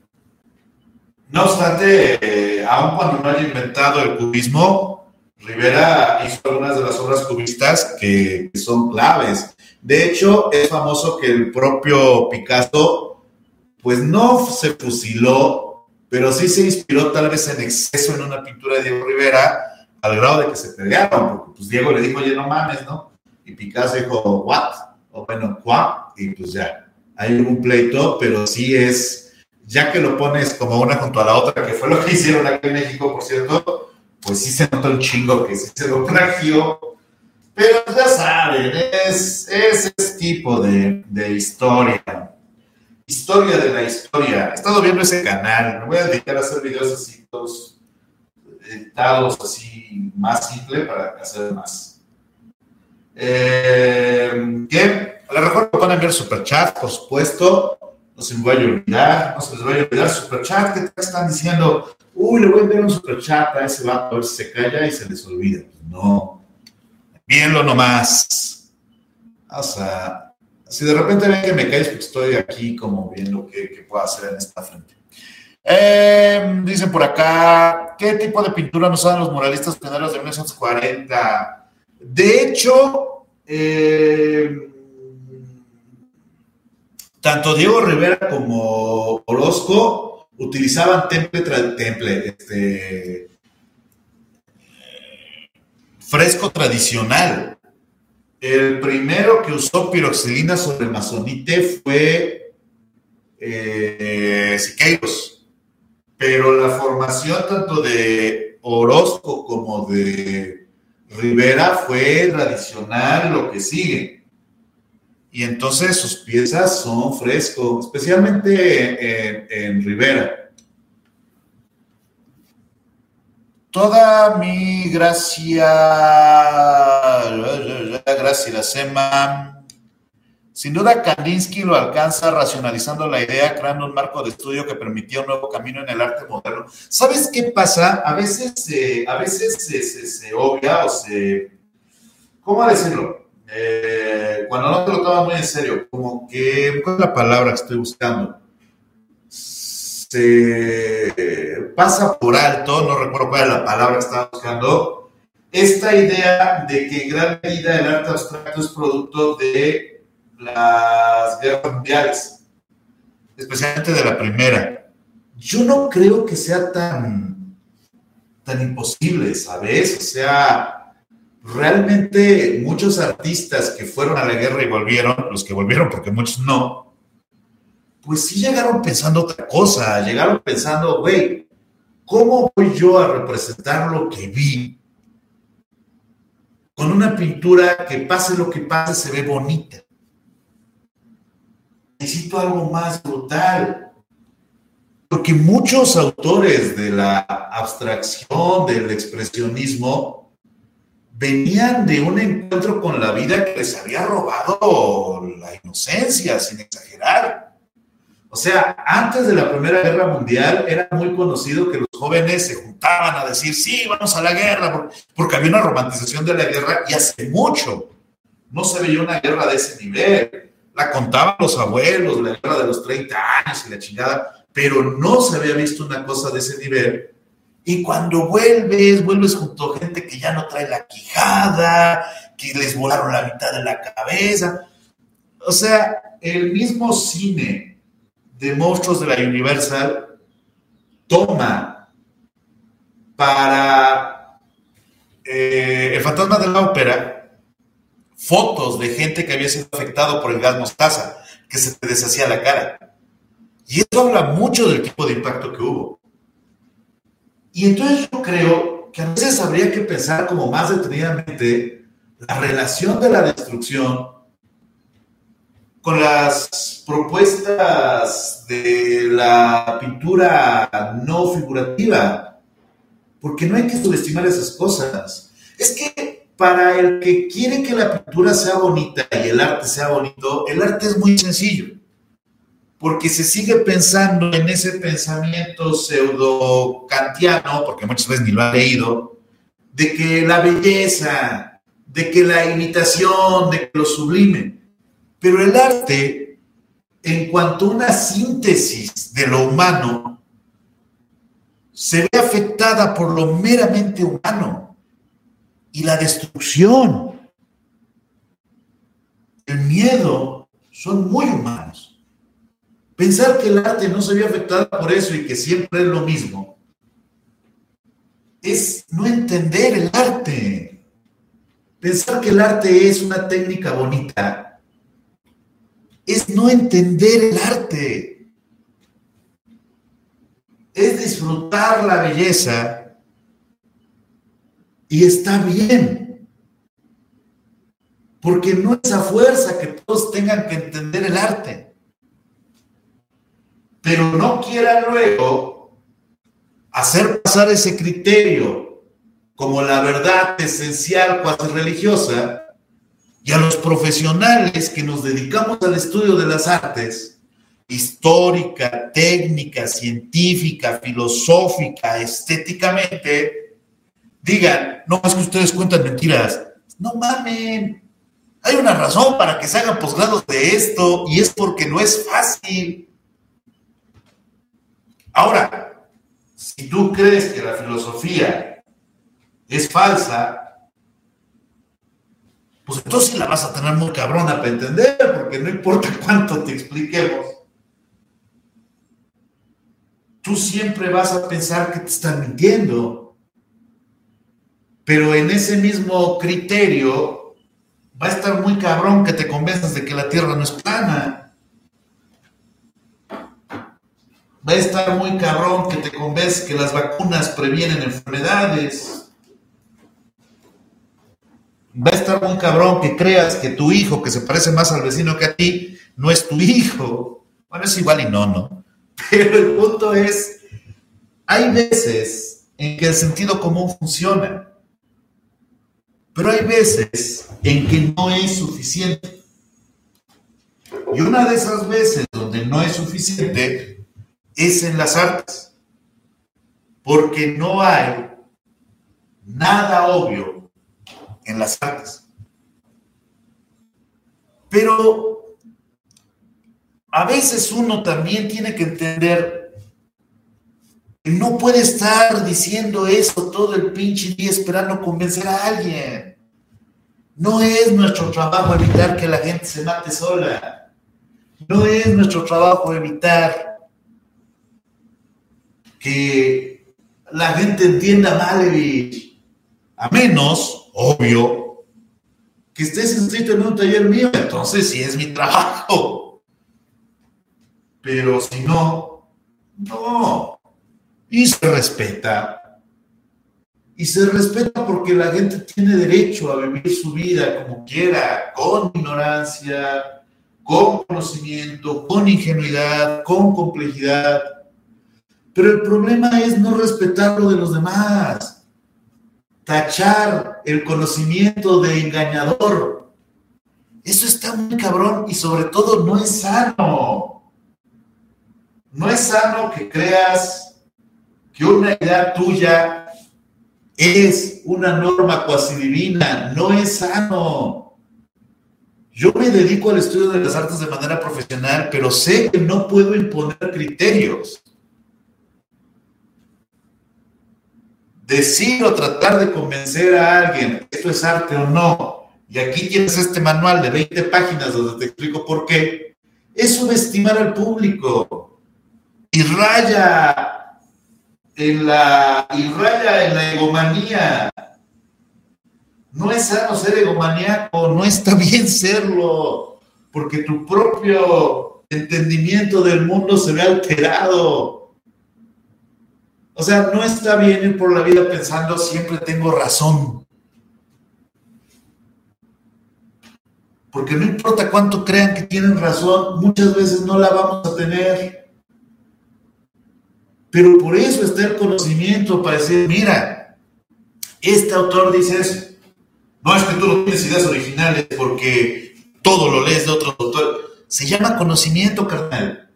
Gracias a eso tenemos internet. O sea, hay que ser más humildes. Pero bueno, eh, ya, total, aquí le importa. Este, vamos a ver qué dicen por acá. ¿Qué autores se pueden estudiar sobre el tema del cubismo en la escultura? De hecho, hay un gran tratado del arte cubista, pero es como de la época. Pero actualmente, déjame pensar quién. ¡Ay, no tengo mi compu! Te decir, déjame buscar en mis fuentes y tengo la Mac. Luego te. A lo mejor lo menciono, a lo mejor lo menciono en las recomendaciones estas de, de libros que hice en un directo, pero eh, si no así de pronto, déjame ver si lo encuentro. Es muy reconocible la portada.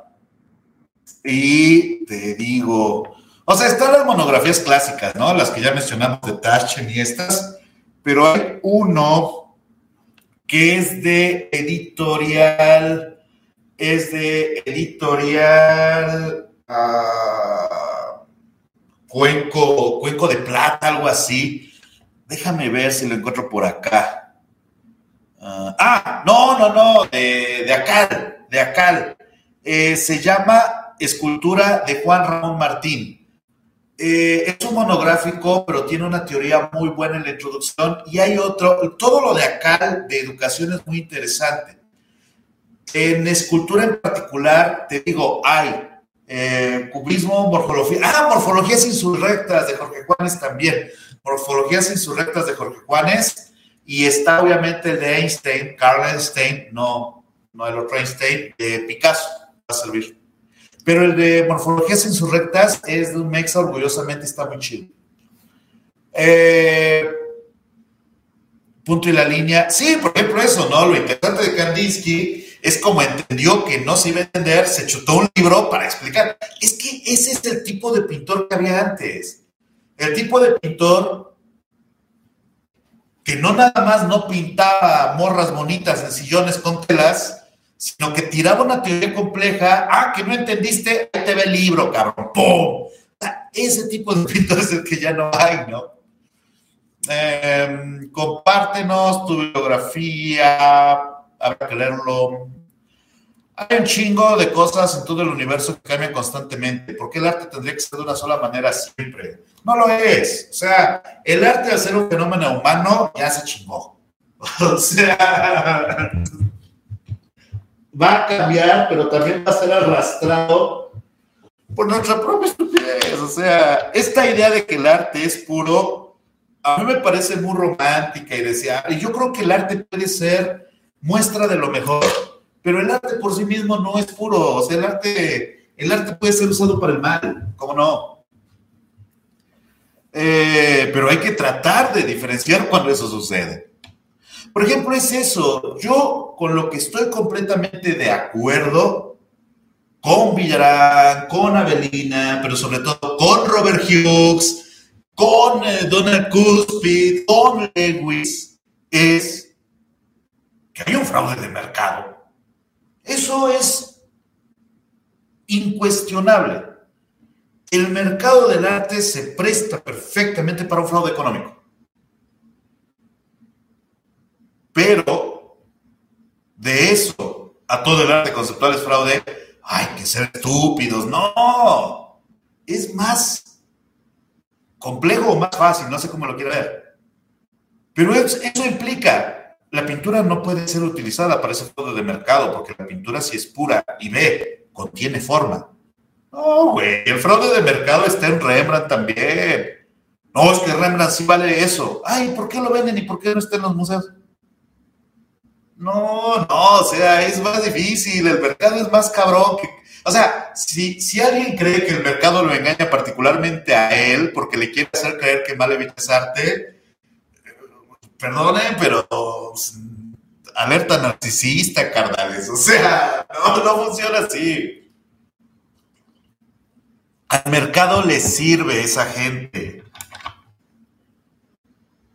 Pero porque el mercado es un animal formidable. El mercado es un animal que se chingó al comunismo en menos de 50 años. O sea, el mercado es, es aterrador, pero es lo que hay, es el medio en el que vivimos. O sea, si tú fueras tan exigente sobre lo que venden como arte y lo que no en tu vida, probablemente el mundo sería, si no mejor, un poquito más... Bueno, no, porque si tu idea es a partir de, de lo obvio, pues entonces tenemos a los antivacunas, ¿no? Es que, por ejemplo, eso, supongamos por poner eso, órale, las vacunas sirven. ¿Por qué no liberan la pinche patente? Pero en vez de preguntarse por qué permiten que los laboratorios se enriquezcan vulgarmente en una pandemia global, su duda se fue sobre, no, es que la vacuna, eh, quién sabe si funcione porque le meten un chip o porque te da autismo, que la ver... Güey, la verdadera pregunta es, ¿por qué no se liberaron las patentes todavía? Y eso pasa, creo yo, esto es una teoría, obviamente no estoy seguro, pero creo yo, a partir de lo poco que he leído,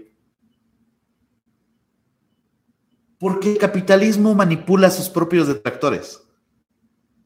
O sea, para la gente que dice que todo el arte conceptual es basura y eso no es arte y tal, ¿no les extraña por qué la mayoría de exposiciones relevantes son de pintura figurativa, o porque hay mercado para pintores figurativos actuales. O sea, ¿de veras creen que hay una lucha por el alma de la cultura occidental en el mercado?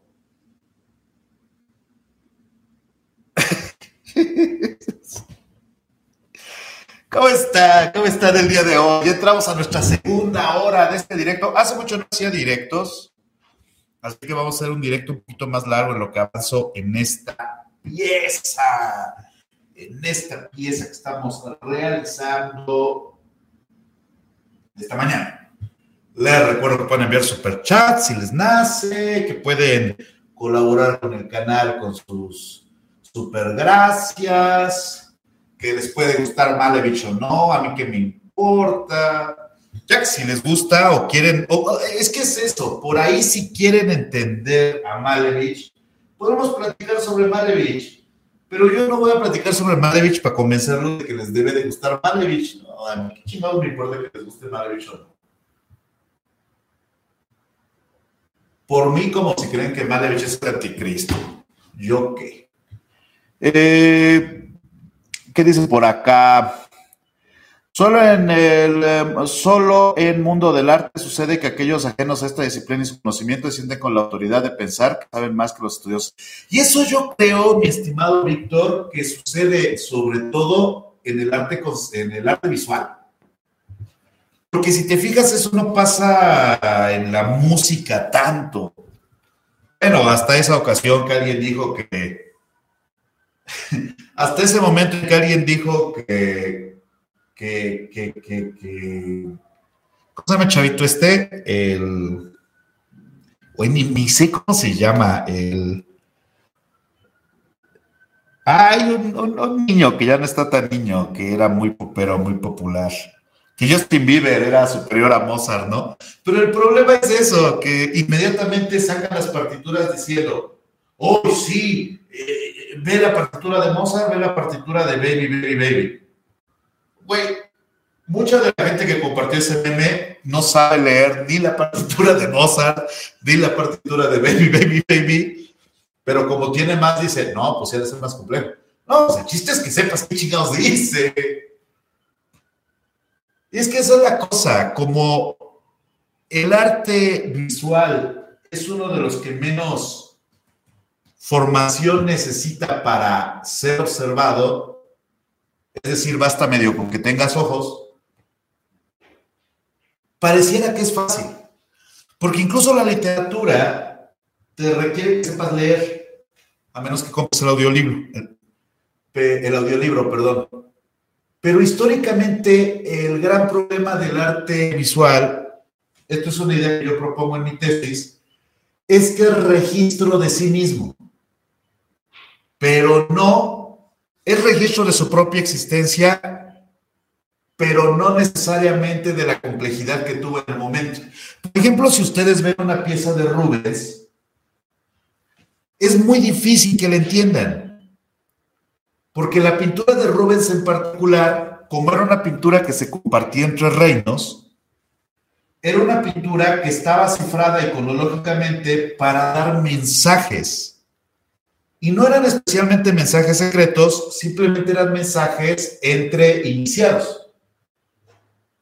Si tú ves una pintura de Rubens y dices, ajá, la belleza, no estás entendiendo por qué se hizo esa pintura de Rubens. Ni tampoco estás entendiendo que hay en esa pintura de Rubens. ¿Por qué? Porque esa pintura de Rubens requiere una formación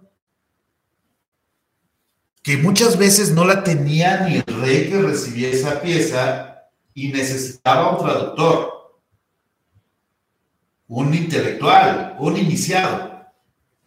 Eso no quiere decir que no puedas disfrutar la belleza de la técnica, pero sí quiere decir que no vas a entenderla a profundidad. Pero hay más gente interesada en entender a profundidad los recovecos de la literatura que los recovecos de la pintura. Porque la pintura, ya con ser observada, te da una satisfacción. Una satisfacción genuina, por otro lado, no está mal, insisto. El problema no es entender o no, ni siquiera sentirse ofendidos o no. El problema es querer impulsar un juicio que va más sobre lo moral que sobre lo intelectual, donde acusas a profesionales de cometer deliberadamente un engaño en contra de la sociedad. Esas cosas sí no se pueden pasar. Porque es ceder terreno a la idiotez. Y en un momento histórico como este, no se puede hacer eso.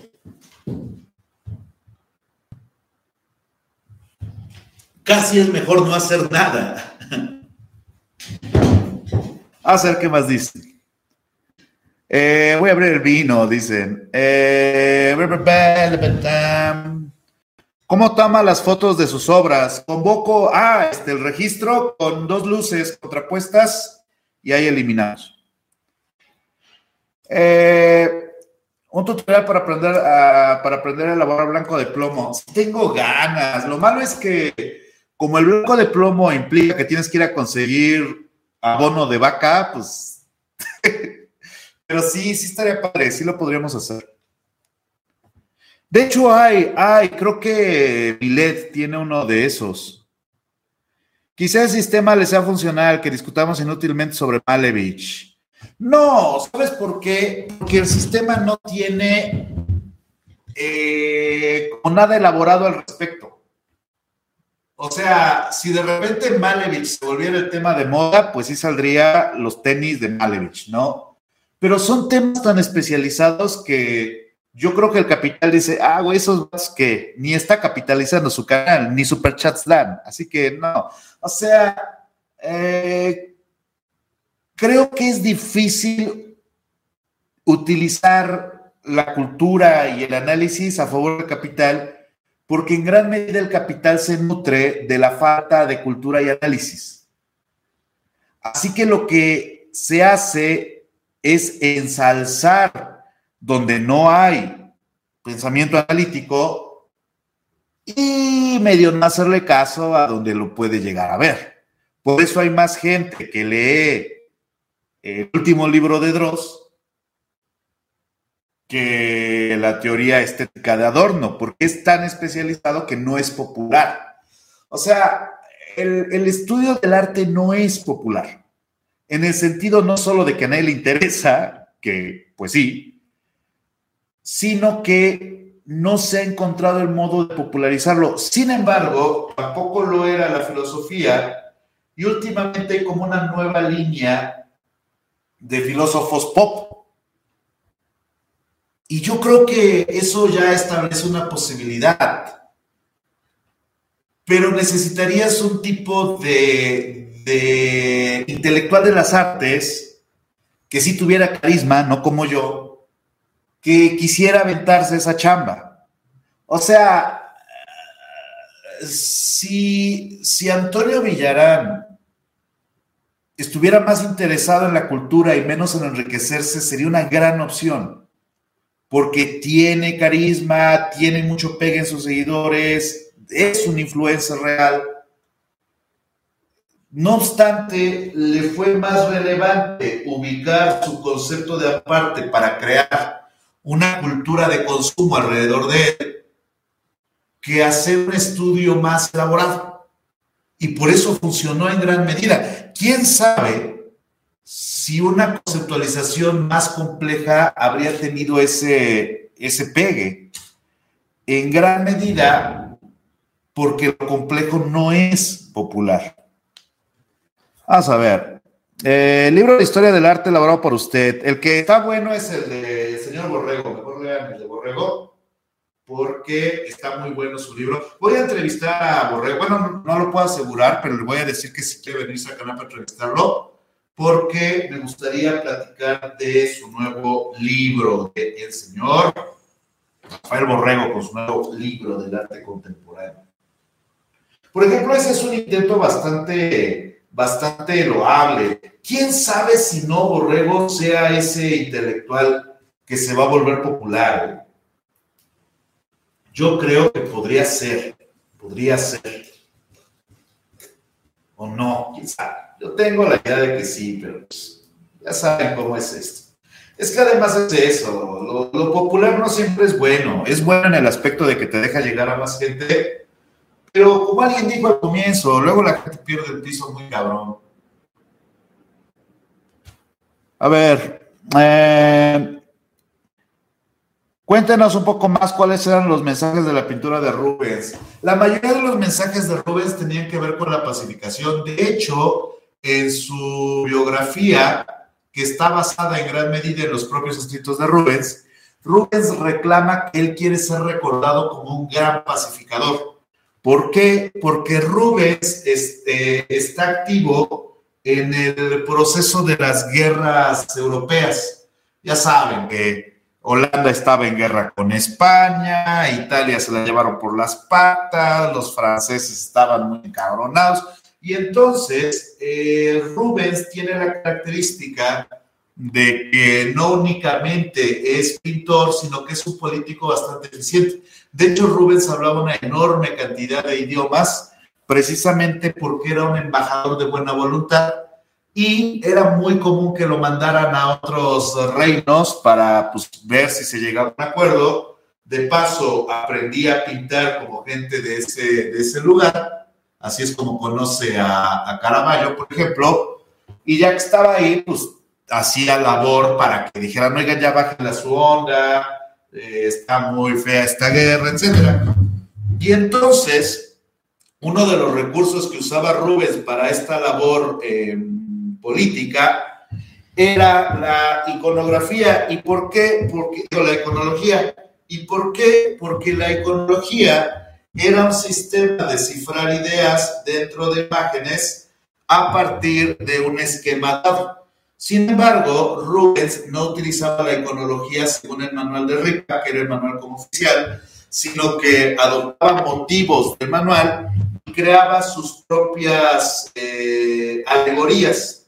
Una de las más famosas, por ejemplo, la alegoría de la guerra, donde a partir de una escena más o menos este, mitológica, hace una alegoría de las puertas de Jano que se abren, dejando escapar a Marte, que es tratado de retener por Venus, que a su vez eh, tiene Europa de luto abajo y los niños muertos, porque...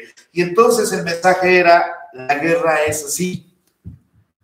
Y la idea era tratar de conmover a los políticos, a los, a los reyes, a los nobles. Dentro de eso, te digo, hace uso de la iconología, pero la manipula a su favor. Ahí es donde está como la gran inteligencia de, Rubens que no se deja llevar por el libro, sino que lo altera para crear ideas propias, ideas personales. Y la mayoría de las obras de Rubens que tuvieron como destinación ser regaladas a, reyes, tienen ese mismo recurso. No son pinturas nada más, son mensajes en clave para establecer un punto. ahí va es más complejo, pues, pero es la idea general. Ah, eh, dudo mucho que la gente común sepa quién es Malevich. Deja eso. O sea, el problema no es que sepa quién es Malevich o no, sino que cuando ven a Malevich dicen, ¿cómo va a ser arte eso si solo es un cuadro blanco? Y pues sí, pues sí, solo es un cuadro blanco, pero lo que te pierdes es que eso debe de ser. O sea, que está preguntándose qué es la pintura. Es que te digo, cuando tú confías en el sentido común para hablar de pintura, vas a llegar a la ineludible, eh, a la ineludible descalificación de todo lo que no sea figurativo. Ya no nada más a Malevich, sino en general a todo lo que no sea figurativo, porque para utilizar el sentido común en la observación de la pintura, tienes que no saber de pintura, ni de teoría, ni de arte. Si tú usas el criterio del sentido común en la pintura, no hay modo de que llegues a la idea de la veladura. Si tú usas el sentido común en la pintura, no hay modo que accedas a las capas superpuestas de blanco de España para arrasar el color, porque es blanco. ¿Y qué te dice el sentido común? Que si tú combinas blanco con rojo te va a salir rojo. Pero si el blanco se ve blanco, pero a nivel microscópico no es, te sale un rojo más brillante. El sentido común cancela incluso el, pensamiento más esencial sobre la pintura. O sea, el sentido común aplicado a las artes es un modo de gritar que no sabes de arte. Porque incluso la pintura más tradicional no se basa en el sentido común. Se basa en la experimentación de materiales no en el sentido común. A ver qué dicen por acá. Eh, hoy ha sido un en vivo, no llego muy tarde, dice Uriel. No, vamos a estar aquí un rato. ¿Qué hora es? Porque sí quisiera comer algo. La una. Ahorita a las dos me voy a comer algo, ¿cómo no? Les recuerdo que tenemos próximos cursos presenciales a iniciar a partir del miércoles 27 de julio en horario de 12 a 3, los días miércoles, 27 de julio, 3, 10 y 17 de agosto, sábados 30 de julio, 6, 13 y 20 de agosto, pero en horario de 3 a 6. Pueden elegir cualquiera de los dos horarios. El tema que vamos a revisar es Introducción a Rembrandt y la Escuela Holandesa. En este ciclo de eh, técnicas barrocas en la pintura. Precio por módulo, el siguiente módulo es de Velázquez, ese va a empezar el 24 de agosto o el 27. Les digo, son dos grupos, si no se entiende es que son dos grupos divididos, uno es el grupo de los miércoles, el otro el de los sábados, pero si un día no pueden ir, pues pueden ir el día, o sea, si el miércoles no pueden ir, pues pueden ir el sábado, ¿no? El costo por módulo es de 3 mil pesos, dos módulos por 5 mil, tres módulos por 6 mil, pero pues ya dimos el primero de Caravaggio. El pago puede ser vía transferencia eh, bancaria, PayPal, son cursos presenciales, insisto, después vamos a dar más online. Y si es eh, vía eh, tarjeta de crédito, aceptamos hasta seis meses sin intereses. El curso se imparte aquí en mi taller particular ubicado en la colonia Roma. Por cuestiones de sobrecupo y eso, ya nos mandan, eh, pues ahora sí que confirmación, pues ya damos los datos completos para que no se nos llene, porque luego si tenemos como ese pleito de que no confirman y el mismo día llega mucha gente, para que no pase no sé si solo sé yo, pero no puedo enviar superchats. Ay, cabrón, no me digas eso. A ver, vamos a ver. Yo me mando un superchat, supercalcomonía. Según yo sí, ¿eh? Hasta dice acá que puedo enviar, puedo autoenviarme 20 pesos. A ver, alguien manda un superchat. Ah, no, es cierto. Si quieren, traten. Si no, pues no hay bronca. Eh, dicen por acá, mm, para que haya arte para que haya arte, para que haya alguna serie y contemplar estético, resulta indispensable una condición fisiológica previa, la embriaguez. Eh, la embriaguez tiene que haber intensificado primero la excitabilidad de la máquina entera. Antes de eso no se darte ninguno, chingón, chingón. Eso sí estuvo muy bien metida. Em, sería muy interesante, cuéntanos un poco más, dudo mucho que la gente... Yo soy común y sé quién es. Es que esa es la cosa, de repente cuando se utilizan frases como la gente común y así, hay como la gente que se siente ofendida. No, más bien la gente que no se dedica al arte. O sea, es lo que yo digo, yo, yo me dedico a las artes, pero si se me poncha una llanta del coche, ya valió madre porque no tengo ni idea cómo cambiarla. O sea, yo soy ignorante en prácticamente cualquier cosa que no tenga que ver con las artes, la filosofía, en cierta medida la historia, pero realmente mi campo de especialización es el arte y es tan especializado, que tiene que ver con la pintura y así, que, prácticamente soy incapaz de hablar de algo pop, digamos, bueno, no porque tenemos el, canal de pop, pero ¿cómo decirlo? Uh, del práctico, de ese estilo. O, sea, por ejemplo, si me preguntas quién ganó el último premio de la Fórmula 1, no tengo ni pálida idea, ¿no? Si me preguntas quién fue el último campeón de la, la Copa Europea, no sé, no sé, güey. Si me preguntas qué tal está el nuevo disco de No sé. Por ejemplo, bueno, ya se entendió, ¿no? ¿Para qué seguir ahondando en la estupidez? Vamos a ver. Este. ¿Qué tal? Se me olvidó que hoy es en vivo. ¿Qué es más sano para los pinceles? ¿Usar, dejarlos en linaza en diluyente? Yo lo uso en diluyente, pero yo los limpio muy atentamente con su estopita, luego los lavo con jabón cuando los limpio. Cuando no, los dejo ahí y nada más saco los finos porque sé que se van a fastidiar pero como tiene un sistema para que se queden atorados, los suelo dejar ahí. Sin embargo, esto es porque trabajo a diario, o sea, nunca están tanto tiempo. Gracias por 50 pesos, mi estimado Yavín. Aquí nos dice Yavín, sí se puede mandar, así que ahora lo sabemos, no nos están mandando. Pero gracias, Yavín, por 50 pesitos. Eh, Joaquín Torres García, pintor uruguayo constructivo, decía, el aceptar o rechazar el arte planista depende del grado de evolución estética en cada uno. Es que te digo, por el otro lado eh, está la, amenaza de la amenaza de los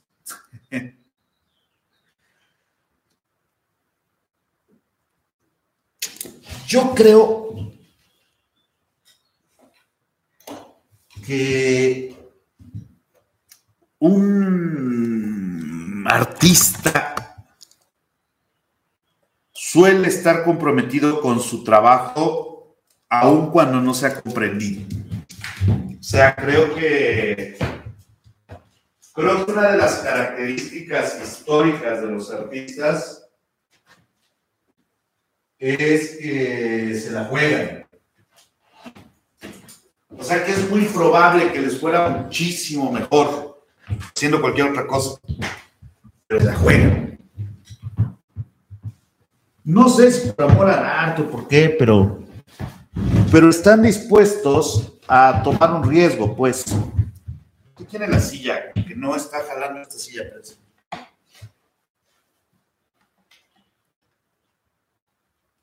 ¿Quién sabe qué le pasa? Es que ya está rompiendo. Si quieren regalar unas sillitas, pues agradecer. Vean. Voy a meterlo acá. O será el piso que están construyendo que ya se movió. Según yo es que se rompió. Según yo es que se rompió una pata, pero si ven que me caigo, pues ya, sería la primera vez. Recuerdo mucho. Bueno, iba a contar una historia de la secundaria, pero nada, qué flojera. Eh, buenas, Daniel. Eh, en lo personal me gusta la pintura de Rubens, sobre todo sus bacanales y el abuso de niñitos meones y mujeres regordetas. Por lo demás, es pintura de taller. Entonces, ¿qué se vale? A mí, la verdad, eh, si yo tuviera que elegir mis barrocos favoritos, si yo tuviera que elegir mis seis barrocos favoritos, Rubens no estaría ahí. Pero.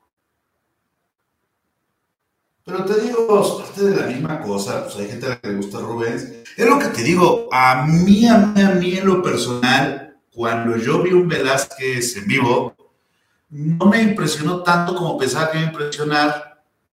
Pero pues yo vi los eh, retratos de los reyes y no es lo mismo ver Velázquez si eres español que ver Velázquez si eres mexicano. Pero es muy probable que actualmente los vería con nuevos ojos, con nuevo conocimiento, con nueva humildad. O sea, nadie ve el mismo cuadro dos veces.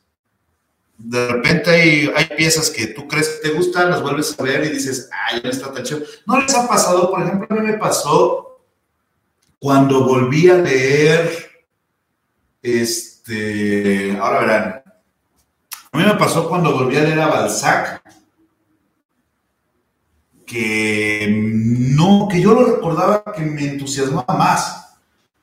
Y lo volví a leer y no, no, no, no me convenció. O por ejemplo, eso también me pasó de repente con la poesía de, de Benedetti.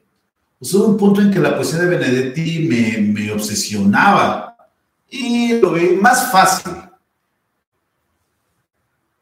con Rayuela, con Rayuela de, de Cortázar. Cuando yo leí Rayuela de Cortázar, me abrumó a un grado histórico, así como, güey, mi vida es una antes y después de leer Rayuela. Y ahora que lo vuelvo a leer, pues obvio que sigue siendo una pieza tremenda del movimiento latinoamericano, etcétera, pero ya no me gusta tanto. Y del mismo estilo, esto lo hablaba yo con Clarisa, por ejemplo, eh, la insoportable levedad del ser. Cuando yo leí la insoportable levedad del ser, me afectó en cómo vivía mi vida romántica. La leo ahora y digo, no, Max, estos sí son pinches cuentos de terror, cabrón. O sea, yo todavía confío en que a Belina le llegue su momento a Ratatouille. Eh, que esté así despotricando contra el arte conceptual y llegue un performance y ratatouille. Pero no creo que vaya a pasar. Y, hablo de Avelina porque es como el ejemplo más reconocible, pero podría ser cualquier detractor de las artes conceptuales.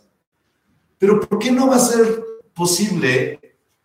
Porque esa actitud disfruta más renegar y, tachar de pendejos a todos que disfrutar en sí mismo. Y ahí es que te digo, tampoco tenemos por qué hacer más, podemos hablar al respecto y tal, pero pues si eso es lo que les gusta, también está bien.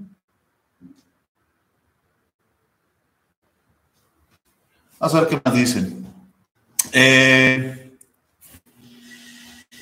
He tratado de poner un mensaje y no me deja. Qué extraño, ¿quién será? Pero no te está baneando nadie, ¿eh, Víctor. Cuando te banean, a mí me sale que te están baneando si quieres ahorita te bloqueo para que veas, para que veas la diferencia. No, pero no, no te, no te he quitado mensajes. A mí me queda, Pichardo ha borrado un mensaje. Está, mi voto ha borrado un mensaje. Y ahorita nadie está borrado. A lo mejor ya te bañaron en tu país. Si de ya no vas a poder utilizar eh, YouTube ni abrirte una cuenta de, de. ¿Cómo se llamaba esa onda donde conocías gente? Este. ¿Cómo se llama? De. de no me acuerdo. ¿Saben que yo sí conocí parejas que se formaron con esa aplicación? ¿Qué onda? A ver qué más dicen. Creo que vale hoy para acá es todas las corrientes de hoy, no se puede rechazar por rechazar. Se puede, pero no implica que tenga mucho sentido, ¿no? No, si tú te.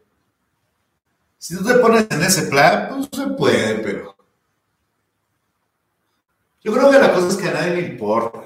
O sea, ese es el punto, ¿no? O sea, deberán creer que le importa a Duchamp si, si creen que es alto, ¿no? No, pues el tipo ya hizo su trabajo, ya hizo su escandalito. Y es que esa es la cosa, se pierden las sutilezas en el pensamiento, este, en el pensamiento generalista. Se pierde, por ejemplo, que Duchamp se llevaba muy mal con los neodadás y los acusó de haber corrompido su propia idea. Por ejemplo, el otro día vi un artículo donde decía que el urinal de, de, de Duchamp no se le había ocurrido a él, sino a una mujer. Pero era un clickbait, porque cuando entrabas, pues todo era como una teoría no obstante, el mismo artículo cerraba diciendo que no hay modo de saber si es cierto. ¡Ah, qué chingón! ¿no? O sea, y mientras yo ya me chuté 20 minutos de pésima literatura, carnal, pues, no, eso no se hace.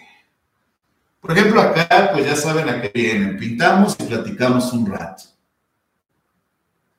Si hiciéramos otra cosa, probablemente diría, pintando y filosofando sobre Duchamp. Ah, sobres pintando y tirando de carrilla a Pichardo, bueno. Ah, a mí, yo estoy pintando y platicando ahí. Pues para eso tenemos un rato. Vamos a ver qué dicen. Hace tiempo que no estaba, hace tiempo que no estaba en un directo, dice Andrea. ¿Cómo estás, Andrea? La idea de la embriaguez de los sentidos para la producción artística de Nietzsche me parece muy interesante, a mí también.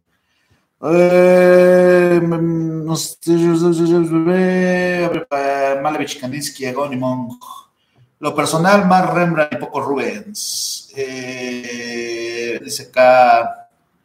No creo que las masas y el común estén discutiendo en las galerías el suprematismo de Malevich o el, el rafaelismo de Dante.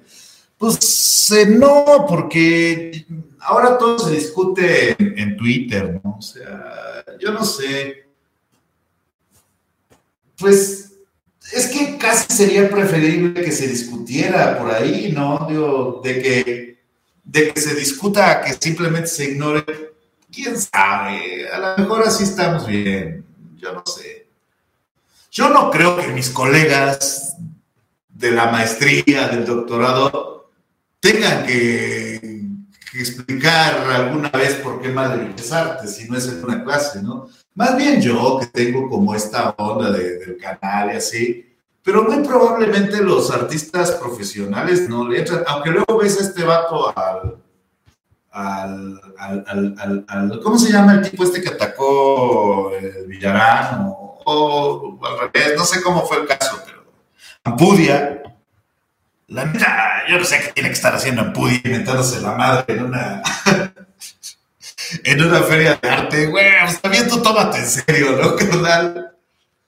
Yo luego cuando me amarro con, con haters y así, si hay un punto en el que digo, güey, pues también yo, ¿no? O sea, ¿qué, ¿qué necesidad tengo de hacer esto? Por eso les digo que yo solo cuando tengo insomnio y quiero ahí entretener un rato, como que me amarro ahí, porque me da sueño. Pero cuando no, no más. Son cosas que salen en la plática pero como si salieran tomándose una chela. Yo creo que esa es la cosa. Pues de repente yo tengo amigos que no se dedican a las artes. Y pues me dicen, oye, pero no mames, este cuadro qué, güey, solo es blanco. Ah, mira lo que pasa. Pero pues tampoco quiero dar una clase. Lo podría justificar de modo más aburrido y por tanto más eficiente. Pero pues no, pues estamos platicando. Ah, pues a pesar de eso no me gusta. Ah, pues ya, entonces sale como quieras, ¿no? O sea, al menos ahora ya sabes qué trató. Y puede haber fracasado perfectamente. Porque además es eso. En algunos casos, hay autores que tienen obra que resulta inconfundible porque trataron de algo. Y puede ser que haya fracasado. Yo creo que uno de los grandes fracasos, por ejemplo, es el de Neodada. Porque irónicamente, el Dada y en menor medida el Neodada lo que buscaban era hacer un medio más asequible para todos. O sea, el lema del arte dadaísta era arte para todos en contra del arte como institucionalización del conocimiento. Irónicamente, la obra que actualmente es tan rechazada por, por lo que eh, Ortega Gasset llama la masa, fue arte para la masa. Fue arte para romper la hegemonía de los intelectuales sobre el arte. Y fracasó. ¿Por qué? Porque se traicionó a sí misma, porque no lo hizo bien, porque se comercializó, porque se volvió arte de élites, por lo que quieran. Pero el objetivo de hacer el arte democrático fracasó miserablemente, claro fracasó peor que el proyecto comunista ruso. O sea, no funcionó. Es muy probable que se hayan saboteado solos. Por supuesto que lo es. Pero lo que hay que explicar cuando llegue el momento de hablar de ese tema es, mira, estos artistas tenían esta finalidad, utilizaron estos recursos y como podrás ver, pues valieron para pura madre. Pero si no, pues no. Sin embargo, eso no quita que haya algo que estudiar. O sea, objetivamente hablando, el, urinal de Duchamp, la fuente, whatever, es un. A mí también me parece estúpido que la Tate disponga a su departamento de conservación para eso, porque sí es estúpido. Y es estúpido ¿por qué? porque esa no es la obra. Ese es el testimonio de la obra, pero la obra, que está perfectamente explicada, consideraba que esa no era la obra, sino la muestra de una idea que era la obra. Mucho tiempo, eh, Kossuth peleó porque el arte conceptual no fuera considerado arte visual. Kossuth decía que el arte conceptual tenía que ser abordado desde la filosofía, Y los que se esforzaron porque el arte conceptual se quedara dentro de las artes visuales fue el mercado, por obvias razones. Sin embargo, no obedecen al sentido común, porque dentro de esas opciones hay opciones legítimas que al ser englobadas por sus siglas parecería que no lo son. Y además de legítimas, hay opciones bellas. Yo siempre voy a los grandes del arte actual. Eh, Manzoni, Duchamp y ¿cómo se llama este, este vato de India? Eh, ay, ¿cómo se llaman? Eh, ay, recuérdame cómo se llama el vato de la India, el que hace estas piezas con pigmento. ¿Cómo estás, Besa? Saludos. En cualquier caso, provienen de una idea que es otro tipo de arte. hay que entenderlos desde ahí, hay que tratar. Y si no hay que tratar, pues hay que dejar en paz. A mí me parece injusto para la banda que está estudiando artes, que quiere ser arte conceptual, Anish Kapoor, exacto. A mí me parece injusto que para un joven creador que genuinamente quiera hacer arte conceptual, se le descalifica por los pecados del Padre. No, hay, y esto lo sé de primera mano, los he visto, hay artistas conceptuales que creen en el lenguaje conceptual y son capaces de llevarlos a cosas de gran belleza. Y esa es la palabra, ni siquiera de gran inteligencia, de gran belleza. Pero no se les da la oportunidad en un público general, porque alguien ha dicho que eso no puede ser arte. Y no se les da la oportunidad en los grandes espacios del arte conceptual, porque tú tienes que tener algún tipo de, trayectoria para que te acepten. Y creo que no se puede ser tan cruel con lo que no se entiende.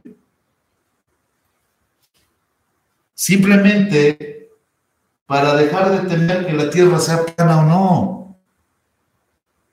Hay que aprender que muchas veces esas cosas no nos afectan. O sea, a mí me gustaría que la gente leyera más, qué sé yo, a, a Nietzsche y viera menos videos de Luisito Comunica. Pero no puedes decirle a la gente qué hacer, más que en aquellos criterios hechos para no arrancar la cabeza uno a otros. Fuera de eso, si alguien disfruta su vida viendo videos de Luisito Comunica y ese es su máximo, pues está bien. y ya. Eh, el arte visual deja de ser visual, esa es la idea. Eh, buenas desde Yucatán, me gustaría saber si alguna vez has tenido un bloqueo para crear y si hace cómo puedes superarlo. Yo usualmente me muevo con bloqueos, o sea, en general, lo que yo hago cuando tengo un bloqueo es que me pongo a pintar cosas súper ornamentales para que al menos tenga un bloqueo, pues saque una lanita. Sin embargo, yo no creo que haya que tener tanto miedo a los bloqueos, ¿sabes? O sea, a veces los bloqueos son muy buenos para pensar. O sea, a mí me gusta mucho esta idea de Zizek que parafrasea a Marx o a Engels, no me acuerdo. Y él dice que Marx, probablemente, dice esto de la protesta histórica de que los filósofos han pensado demasiado y han actuado mucho. Y entonces eh, Marx dice, dejen de pensar y comiencen a actuar. Ya sabes, la revolución del proletariado, whatever. Y se dice, no, dejen de hacer, pónganse a pensar. Yo estoy de acuerdo con eso. O sea, hay como esta idea, la inspiración existe, pero tiene que quedarte trabajando, so on, so on, diría Cise. Yo creo que no hay nada malo en detenerse un momento o sea, siempre es difícil detenerse en, un, en una estructura donde tienes que producir para comer, pero sí tiene que valerse reflexionar un segundo, detenerse a leer, detenerse a cultivarse, a ir a exposiciones. O sea, frente, frente a esta idea frente a esta idea este, popular de, que hay que, ahora te digo cómo es. Eh, por acá lo tengo, incluso hay un, incluso hay un video de donde a mí me llega gente a veces, ahora verás, eh, acá lo tengo. No sé de quién es, pero me llamó la atención la frase en particular. Aquí dice, mira, videos de donde te llega gente. Acá está. Hay uno que dice... De hecho es curioso porque la mayoría de mi público viene o de Villarán o de Avelina. Eh, dice acá.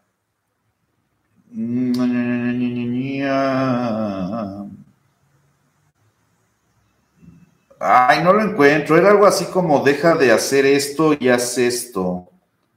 Déjame ver si lo encuentro, porque la neta no ilustra muy bien. Eh, dice. Deja de pensar y empieza a pintar, dice, no sé quién es, pero dices, no creo, no creo bajo ninguna circunstancia que haya que dejar de pensar. Porque suena bien, suena como, oh, claro, si dejo de pensar y me concentro en pintar, entonces eventualmente pintaré bien. O pintaré algo que valga la pena. Creo que el buen arte es hijo de la tenacidad y el pensamiento. Pero creo que cuando se dice dejar de pensar, se tiene que acotar a dejar de pensar en algo para pensar en algo más.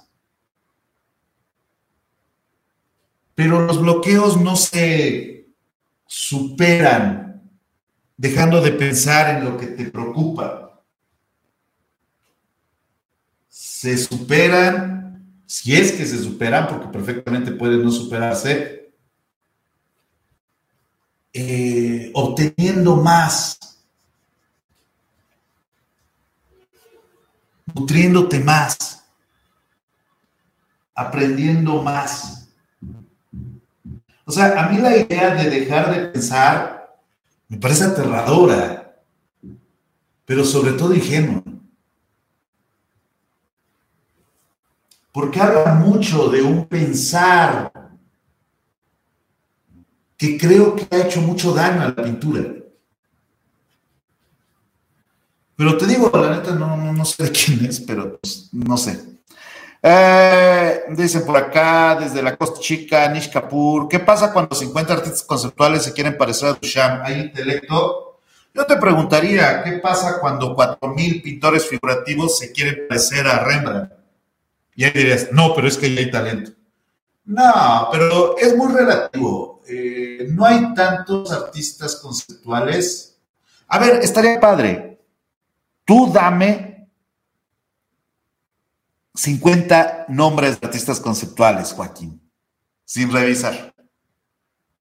Dime 50 artistas conceptuales que se quieran parecer a Duchamp ahorita. O sea, es una idea que tienes, pero no sabes por qué. Los artistas conceptuales no se querían pasar a Duchamp, ni siquiera cuando eran artistas conceptuales. Eh, insisto, no importa que no te guste, está bien si no te gusta, pero hay muchos artistas conceptuales que no se parecen a Duchamp. Además, si de Duchamp solo conoce su, su si de Duchamp solo conoce su, ordinario es que no puedes a Duchamp.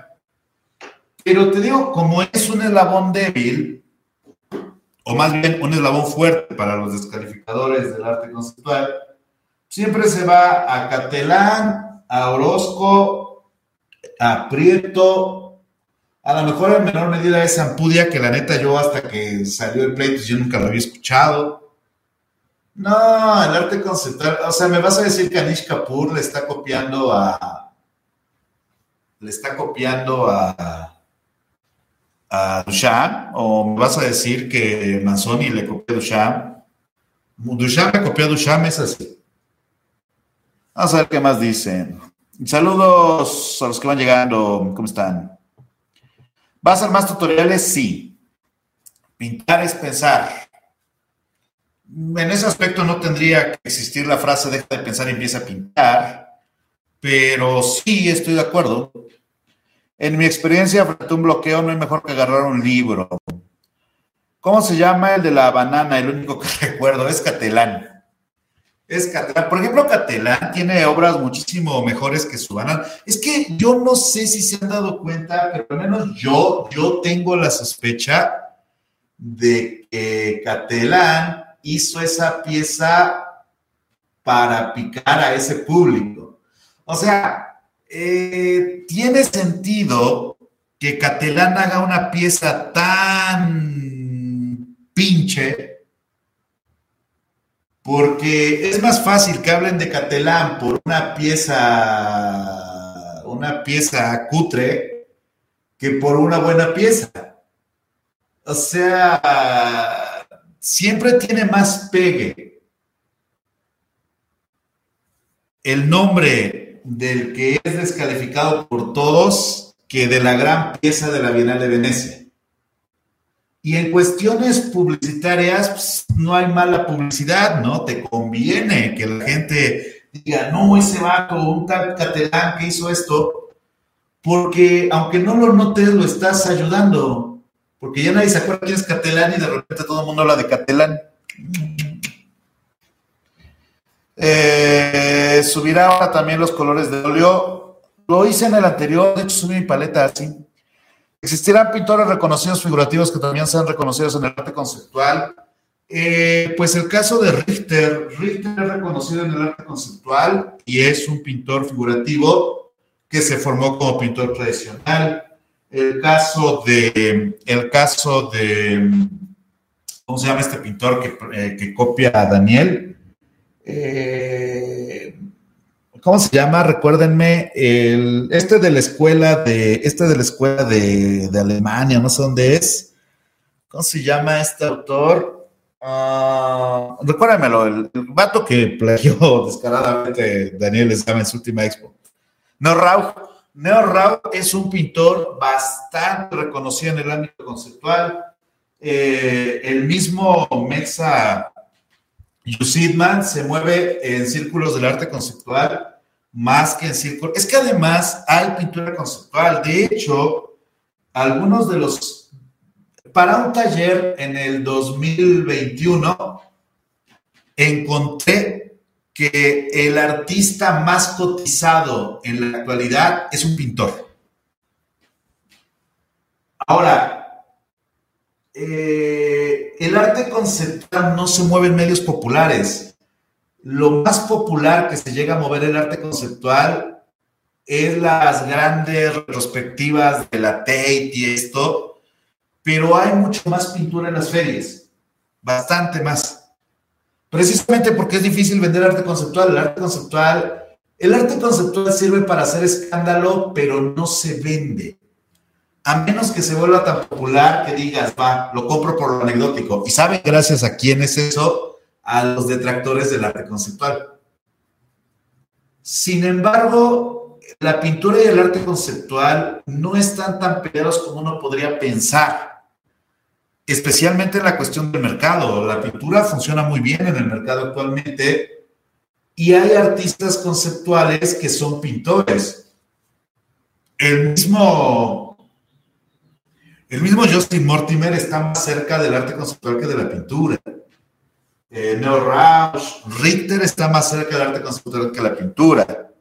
Ahorita los autores, la mayoría de los autores que mencionó este colega Galán, que decía, güey, ya deja de hablar de eso y habla de estos, todos estos autores están muchísimo más cerca del arte conceptual que de la pintura tradicional. O sea, este, Twinmans es más un artista conceptual que un pintor y no por ello deja de ser un pintor. Yo el otro día vi una justificación de una pieza para una bienal, la, la, ¿cuál era esta bienal? La Tanasio, creo, de una pieza que quedó seleccionada, se llevó un reconocimiento, creo y era una. Era una. Un despropósito conceptual, su texto explicativo.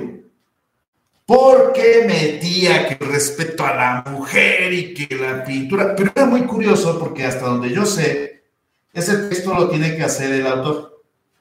Y ese texto empezaba diciendo, en esta sublime pieza, güey, no mames, o sea, Está bien que creas que es sublime, pero lo piensas así. En cualquier caso, decía él, esta obra se enmarca en el interés del autor de demostrar, siempre con respeto, que todo arte es conceptual. Y a mí me extrañó que una explicación tan pinche llegara a, una bienal y fuera bien recibida, porque nadie pone en discusión eso porque conceptual es, pero eso no quiere decir que sea arte conceptual o complejo o así. Es, como. Hay arte contemporáneo escandaloso que no es conceptual como Hirst. Pues sí, aunque Demian Hirst quiso acercarse al arte conceptual, es que el arte conceptual casi por definición es como humildón. pero cuando no lo es, es muy grande. Eh, sería bueno hacer un curso para poner en su sitio el mercado, a la Academia y el Arte del Mercado. Tengo un curso sobre eso, de hecho. Al que no lo es, a los que venden años, etcétera, ¿no cree? O sea, yo lo doy, pero pues necesito que alguien lo tome. También me encantarían aquí unos superchats, pero pues uno tiene que conformarse. Es que la cosa es eso, no puedo planear talleres si no tengo alguna, alguna posibilidad de que sí funcionen. O sea, a mí que me encantaría más que dar talleres gratuitos, pero pues no está feo, o sea, la crisis nos pega a todos. A mí me gustaría hacer talleres gratis, pero pues necesito que alguien nos financie. Es más difícil de lo que parece. ¿eh? Ojalá y fuera más fácil, pero no lo es. Ojalá y fuera más fácil.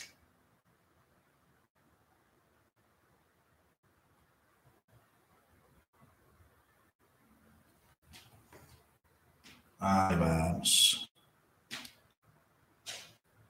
¿Saben qué me gustó mucho de, estos, eh, de las técnicas barrocas, las pinceladas curvas que ya casi no se dan? En los barrocos eran como muy comunes, son muy bonitos. Vamos a ver. Yo creo que ya me voy, Yo creo que ya me voy. Vamos a comer. Bueno, vamos esta cabeza y ya me lanzo. La arquitectura conceptual sí funciona. Pues es que la arquitectura conceptual tiene una idea de su labor.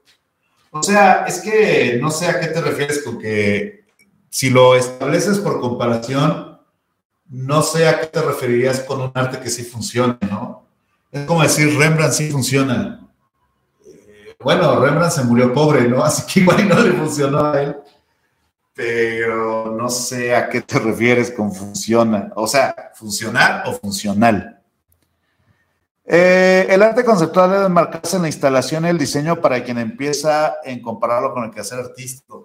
Es que te digo, el arte conceptual, una de sus premisas era que no fuera confundido con arte tradicional, ¿no? Me quiero ir a vivir a España. Cuando venga voy a ir a un curso suyo. ¿va? No olviden dejar sus likes, superchats para apoyar el canal, dice Matías. Es vendible en tianguis, formato de unos 50, unos 50. No sé a qué tianguis te refieras. Eh, son difíciles Mientras más grandes sean las piezas, más difíciles que se vendan. Uno pensaría que es al revés, pero no. Eh, a menos que tenga ya el conecte, ¿no? Entonces igual y sí. Vértebra.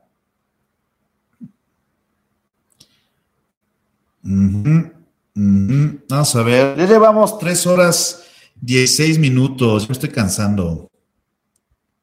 Ajá, ajá, ajá. Ok. Fue un día más bien deprimidón, pero ah, estoy un poco harto, ¿saben? Estoy como. No, no en el directo, sino antes. Ay, güey. Ah, fuck it. Sí, ya se fastidió el asiento de mi silla. Qué molesto.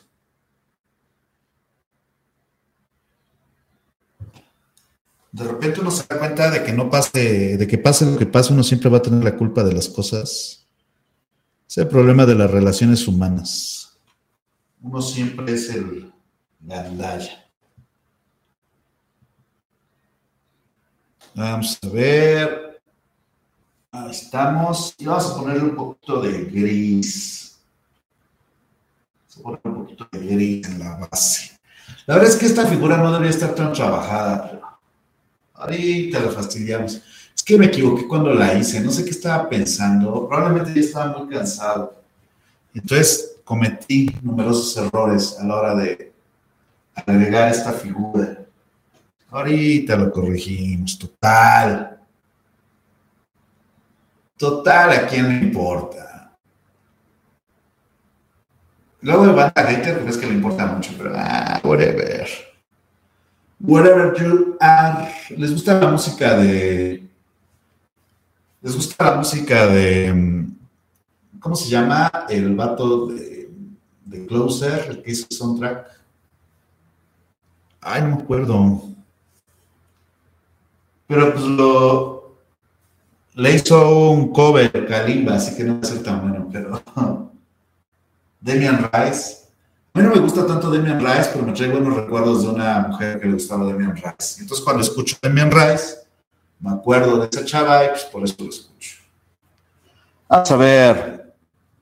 Eh, ¿Hará alguna vez un video sobre Tiziano? Ah, ¿sabes que tengo un extraordinario volumen de la National, no es de la Tate? ¿De la Tate? Sí, sí, sobre la Tate. Un extraordinario volumen de la Tate sobre Tiziano donde explican su técnica. Yo creo que ahora que estoy haciendo los videos lo voy a sacar. Porque la neta, Tiziano, uff, Tiziano, no mames, Tiziano estaba en otro nivel. Tiziano es un genuino adelantado a su época. Ah, ese vato. Y sabes que, que lo toleraban porque era Tiziano, pero ya no lo respetaba mucho que digamos, así como, no, Tiziano ya vale madre. Ve su pintura, ya no es bonita. Ve su pintura, tiene fallos anatómicos, dirían. Y sí, sí, al señor Tiziano lo maltrataron mucho en su vejez. Pobrecito. Pobrecite. Sí, me encantaría. Habría que hacer un video de Tiziano. Pues de hecho, a ti te late esa técnica, ¿no? Mi FECIT, igual podemos ahí armar algo. Un día hay que hacer un video con la colaboración especial de FECIT, que sabe mucho también. Bueno, más bien sabe mucho, él también está de más, me disculpo por ser mamón, pero hay que decirle a, a, Tiziano, a, Tiziano, a FECIT, que nos tire paro ahí. A ver qué más dicen. ¿Tela ¿le suena? No. Eh, gracias, Ulises. Pintura de la transición medieval, renacimiento, Chimabú. Uy, qué bueno era Chimabú. Chimabú está muy parón. ¿Qué marca de óleo puedo recomendar? Te voy a ser honesto. Si tienes el dinero, a mí me gusta mucho Rembrandt. Pero últimamente que ha estado flaca la vaca, he estado comprando eh, Pinto Select, porque en algún momento me acuerdo que César algo dijo que los Pintos Select estaban chidos, y la neta sí, sí lo están. Entonces estoy comprando Pinto Select, aunque me estoy basando mucho en combinar los colores con, con calcita para que me dé un poquito más de densidad. Sin embargo, la paleta no me está molestando. O sea, sí es cierto que no es como, wow, el mejor pinche oro del mundo, pero su relación de calidad-precio me sirve. Sin embargo, insisto, si tiene los recursos, a mí me gusta mucho Rembrandt. Antes me gustaba mucho Maimieri, pero Maimieri siento que bajó mucho su calidad, o yo no sé qué pasó. Los últimos Maimieri que yo compré no me salieron buenos, me salieron bastante malitos. Y pues entonces, pues ya en ese supuesto, pues ya dije, ah, pues pues vámonos a lo vara.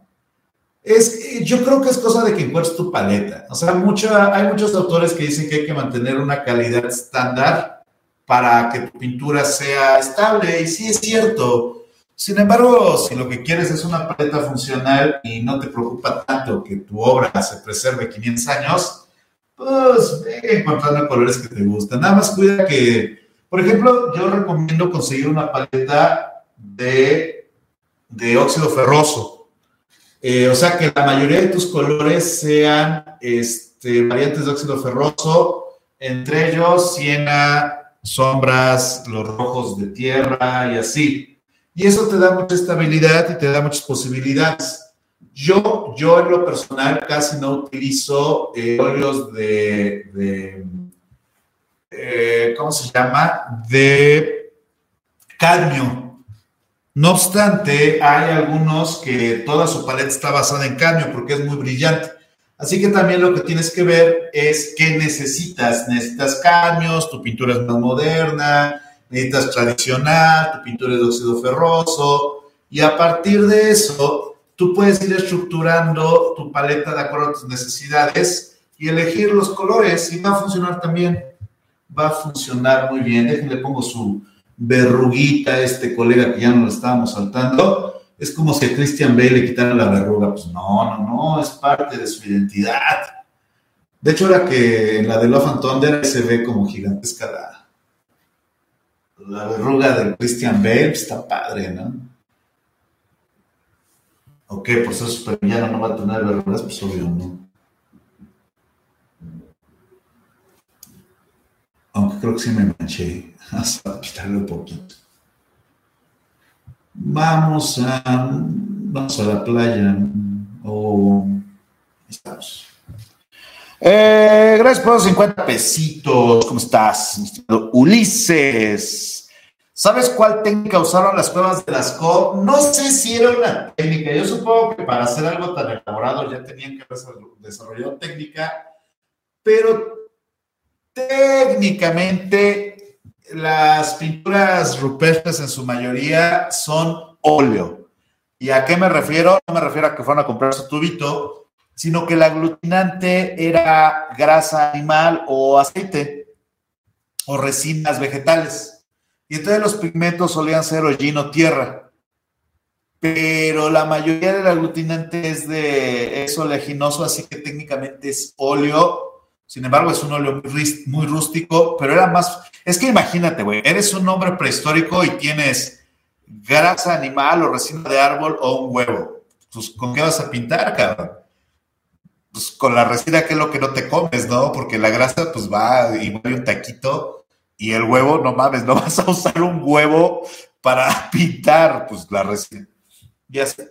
Eh, ¿Ha usado los cadmios élite de Pinto? No. No, la verdad es que de, de cadmios casi siempre he comprado, em, casi siempre he comprado mm, Winton. Sin embargo, es lo que te digo, usted tiene que ver qué tan, qué tan relevante. O sea, como yo trabajo mucho con, con efectos a partir del glassing, eh, no, no me urge tanto los materiales. Es lo que te sientas más cómodo, lo que uses con más fluidez, diría yo. O sea, te sientes chido con, con, con ATL, pues va, ¿no? O sea, sí puedes subirle la calidad, pero yo conozco pintores profesionales que dicen, eh, yo mis ATL. O sea, yo aprendí a pintar con mis ATL y yo mis ATL. Pues dale. Es que esa es la cosa. Si uno es muy pro en la tradición, pues igual le vas a requerir cierta calidad. Yo he conocido pintores muy reconocidos acá en México que siempre pintaron con ATL. ¿eh? y pintaron con la tele porque en gran medida era lo que les servía.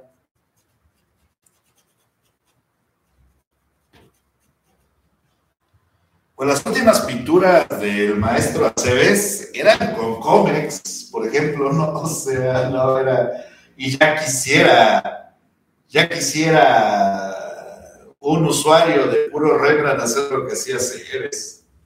Es que esa es la cosa, es muy fácil pasar de no me gusta Malevich a la pintura de acero, son puras manchas.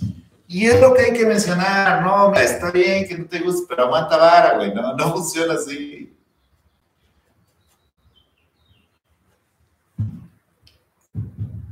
Creo que el problema está en que un rasgo reconocible del siglo XXI es el narcisismo. Como yo lo creo, así es. Oye, güey, no, es una penalidad. Ah, bueno. ¿Pero qué leíste? No, pues es obvio. Ah, bueno. No sé. Es lo que les digo. Yo no, no se me hace un buen consejo. Deja de pensar y ponte a pintar. No se me hace en lo absoluto un buen consejo. si se deja de pensar, se deja de ser crítico. Si se deja de ser crítico, irónicamente, uno se vuelve conformista. Pero hay un tipo de crítica que no surge del pensamiento, sino del convencimiento. Por nada en especial, solo así es. Esa se da cuando se deja de pensar. ¿Cómo no voy a hacerte? Ve qué chingón pinto. Ah, sobres. No. Por ahí sí pinta muy bien X persona, pero no es arte. ¿Cómo es va a ser arte si ve cómo.? No, o sea. ¿A quién le importa? ¿Quién le importa? Solo son motos en el viento. ¿Qué onda de hablan? Dice Jesús. Pues ya nos estamos yendo porque llevamos tres horas y media. Haga sus propios óleos y andan pobres. Ya está, Recito. Ojalá también subas cómo hacer sus propios materiales. Tiene su ciencia, ¿eh? luego parece muy fácil, pero no es tan sencillo.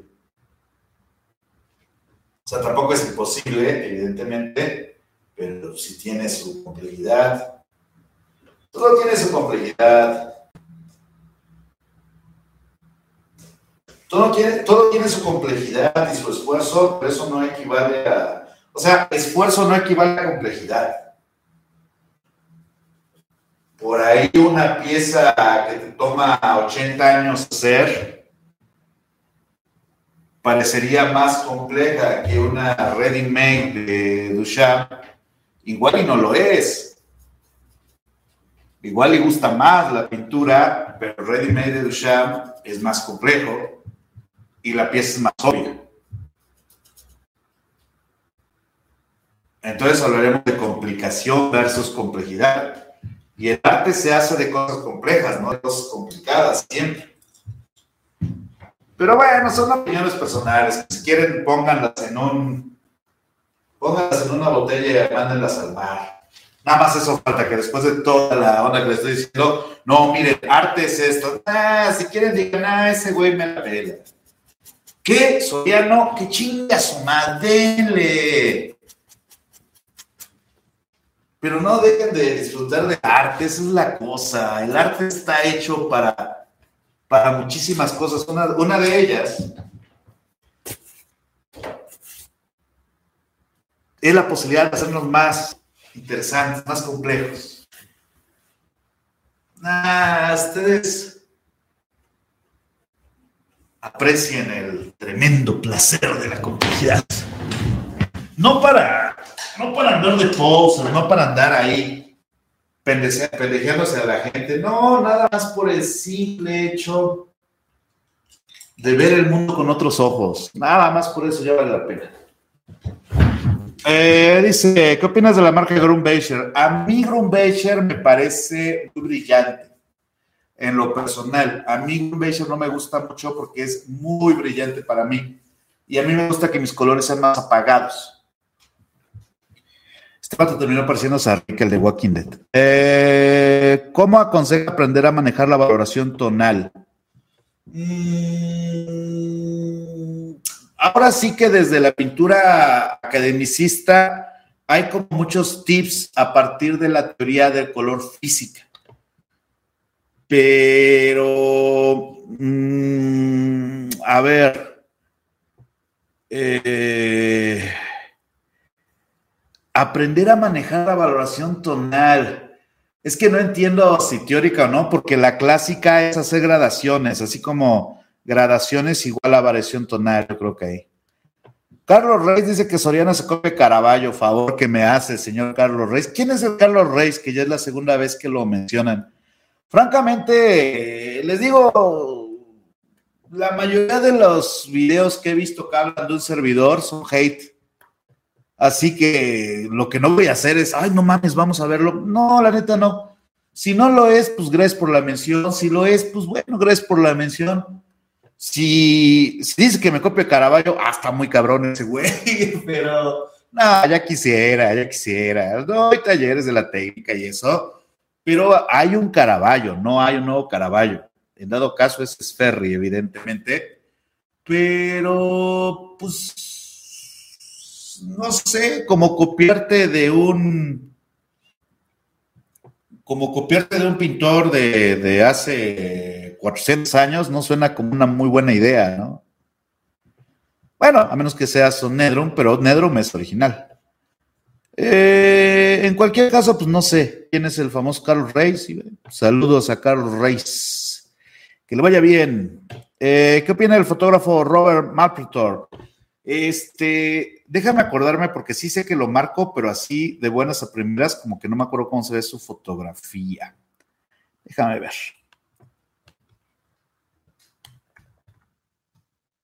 Robert Manfredor. Mm, ah, claro.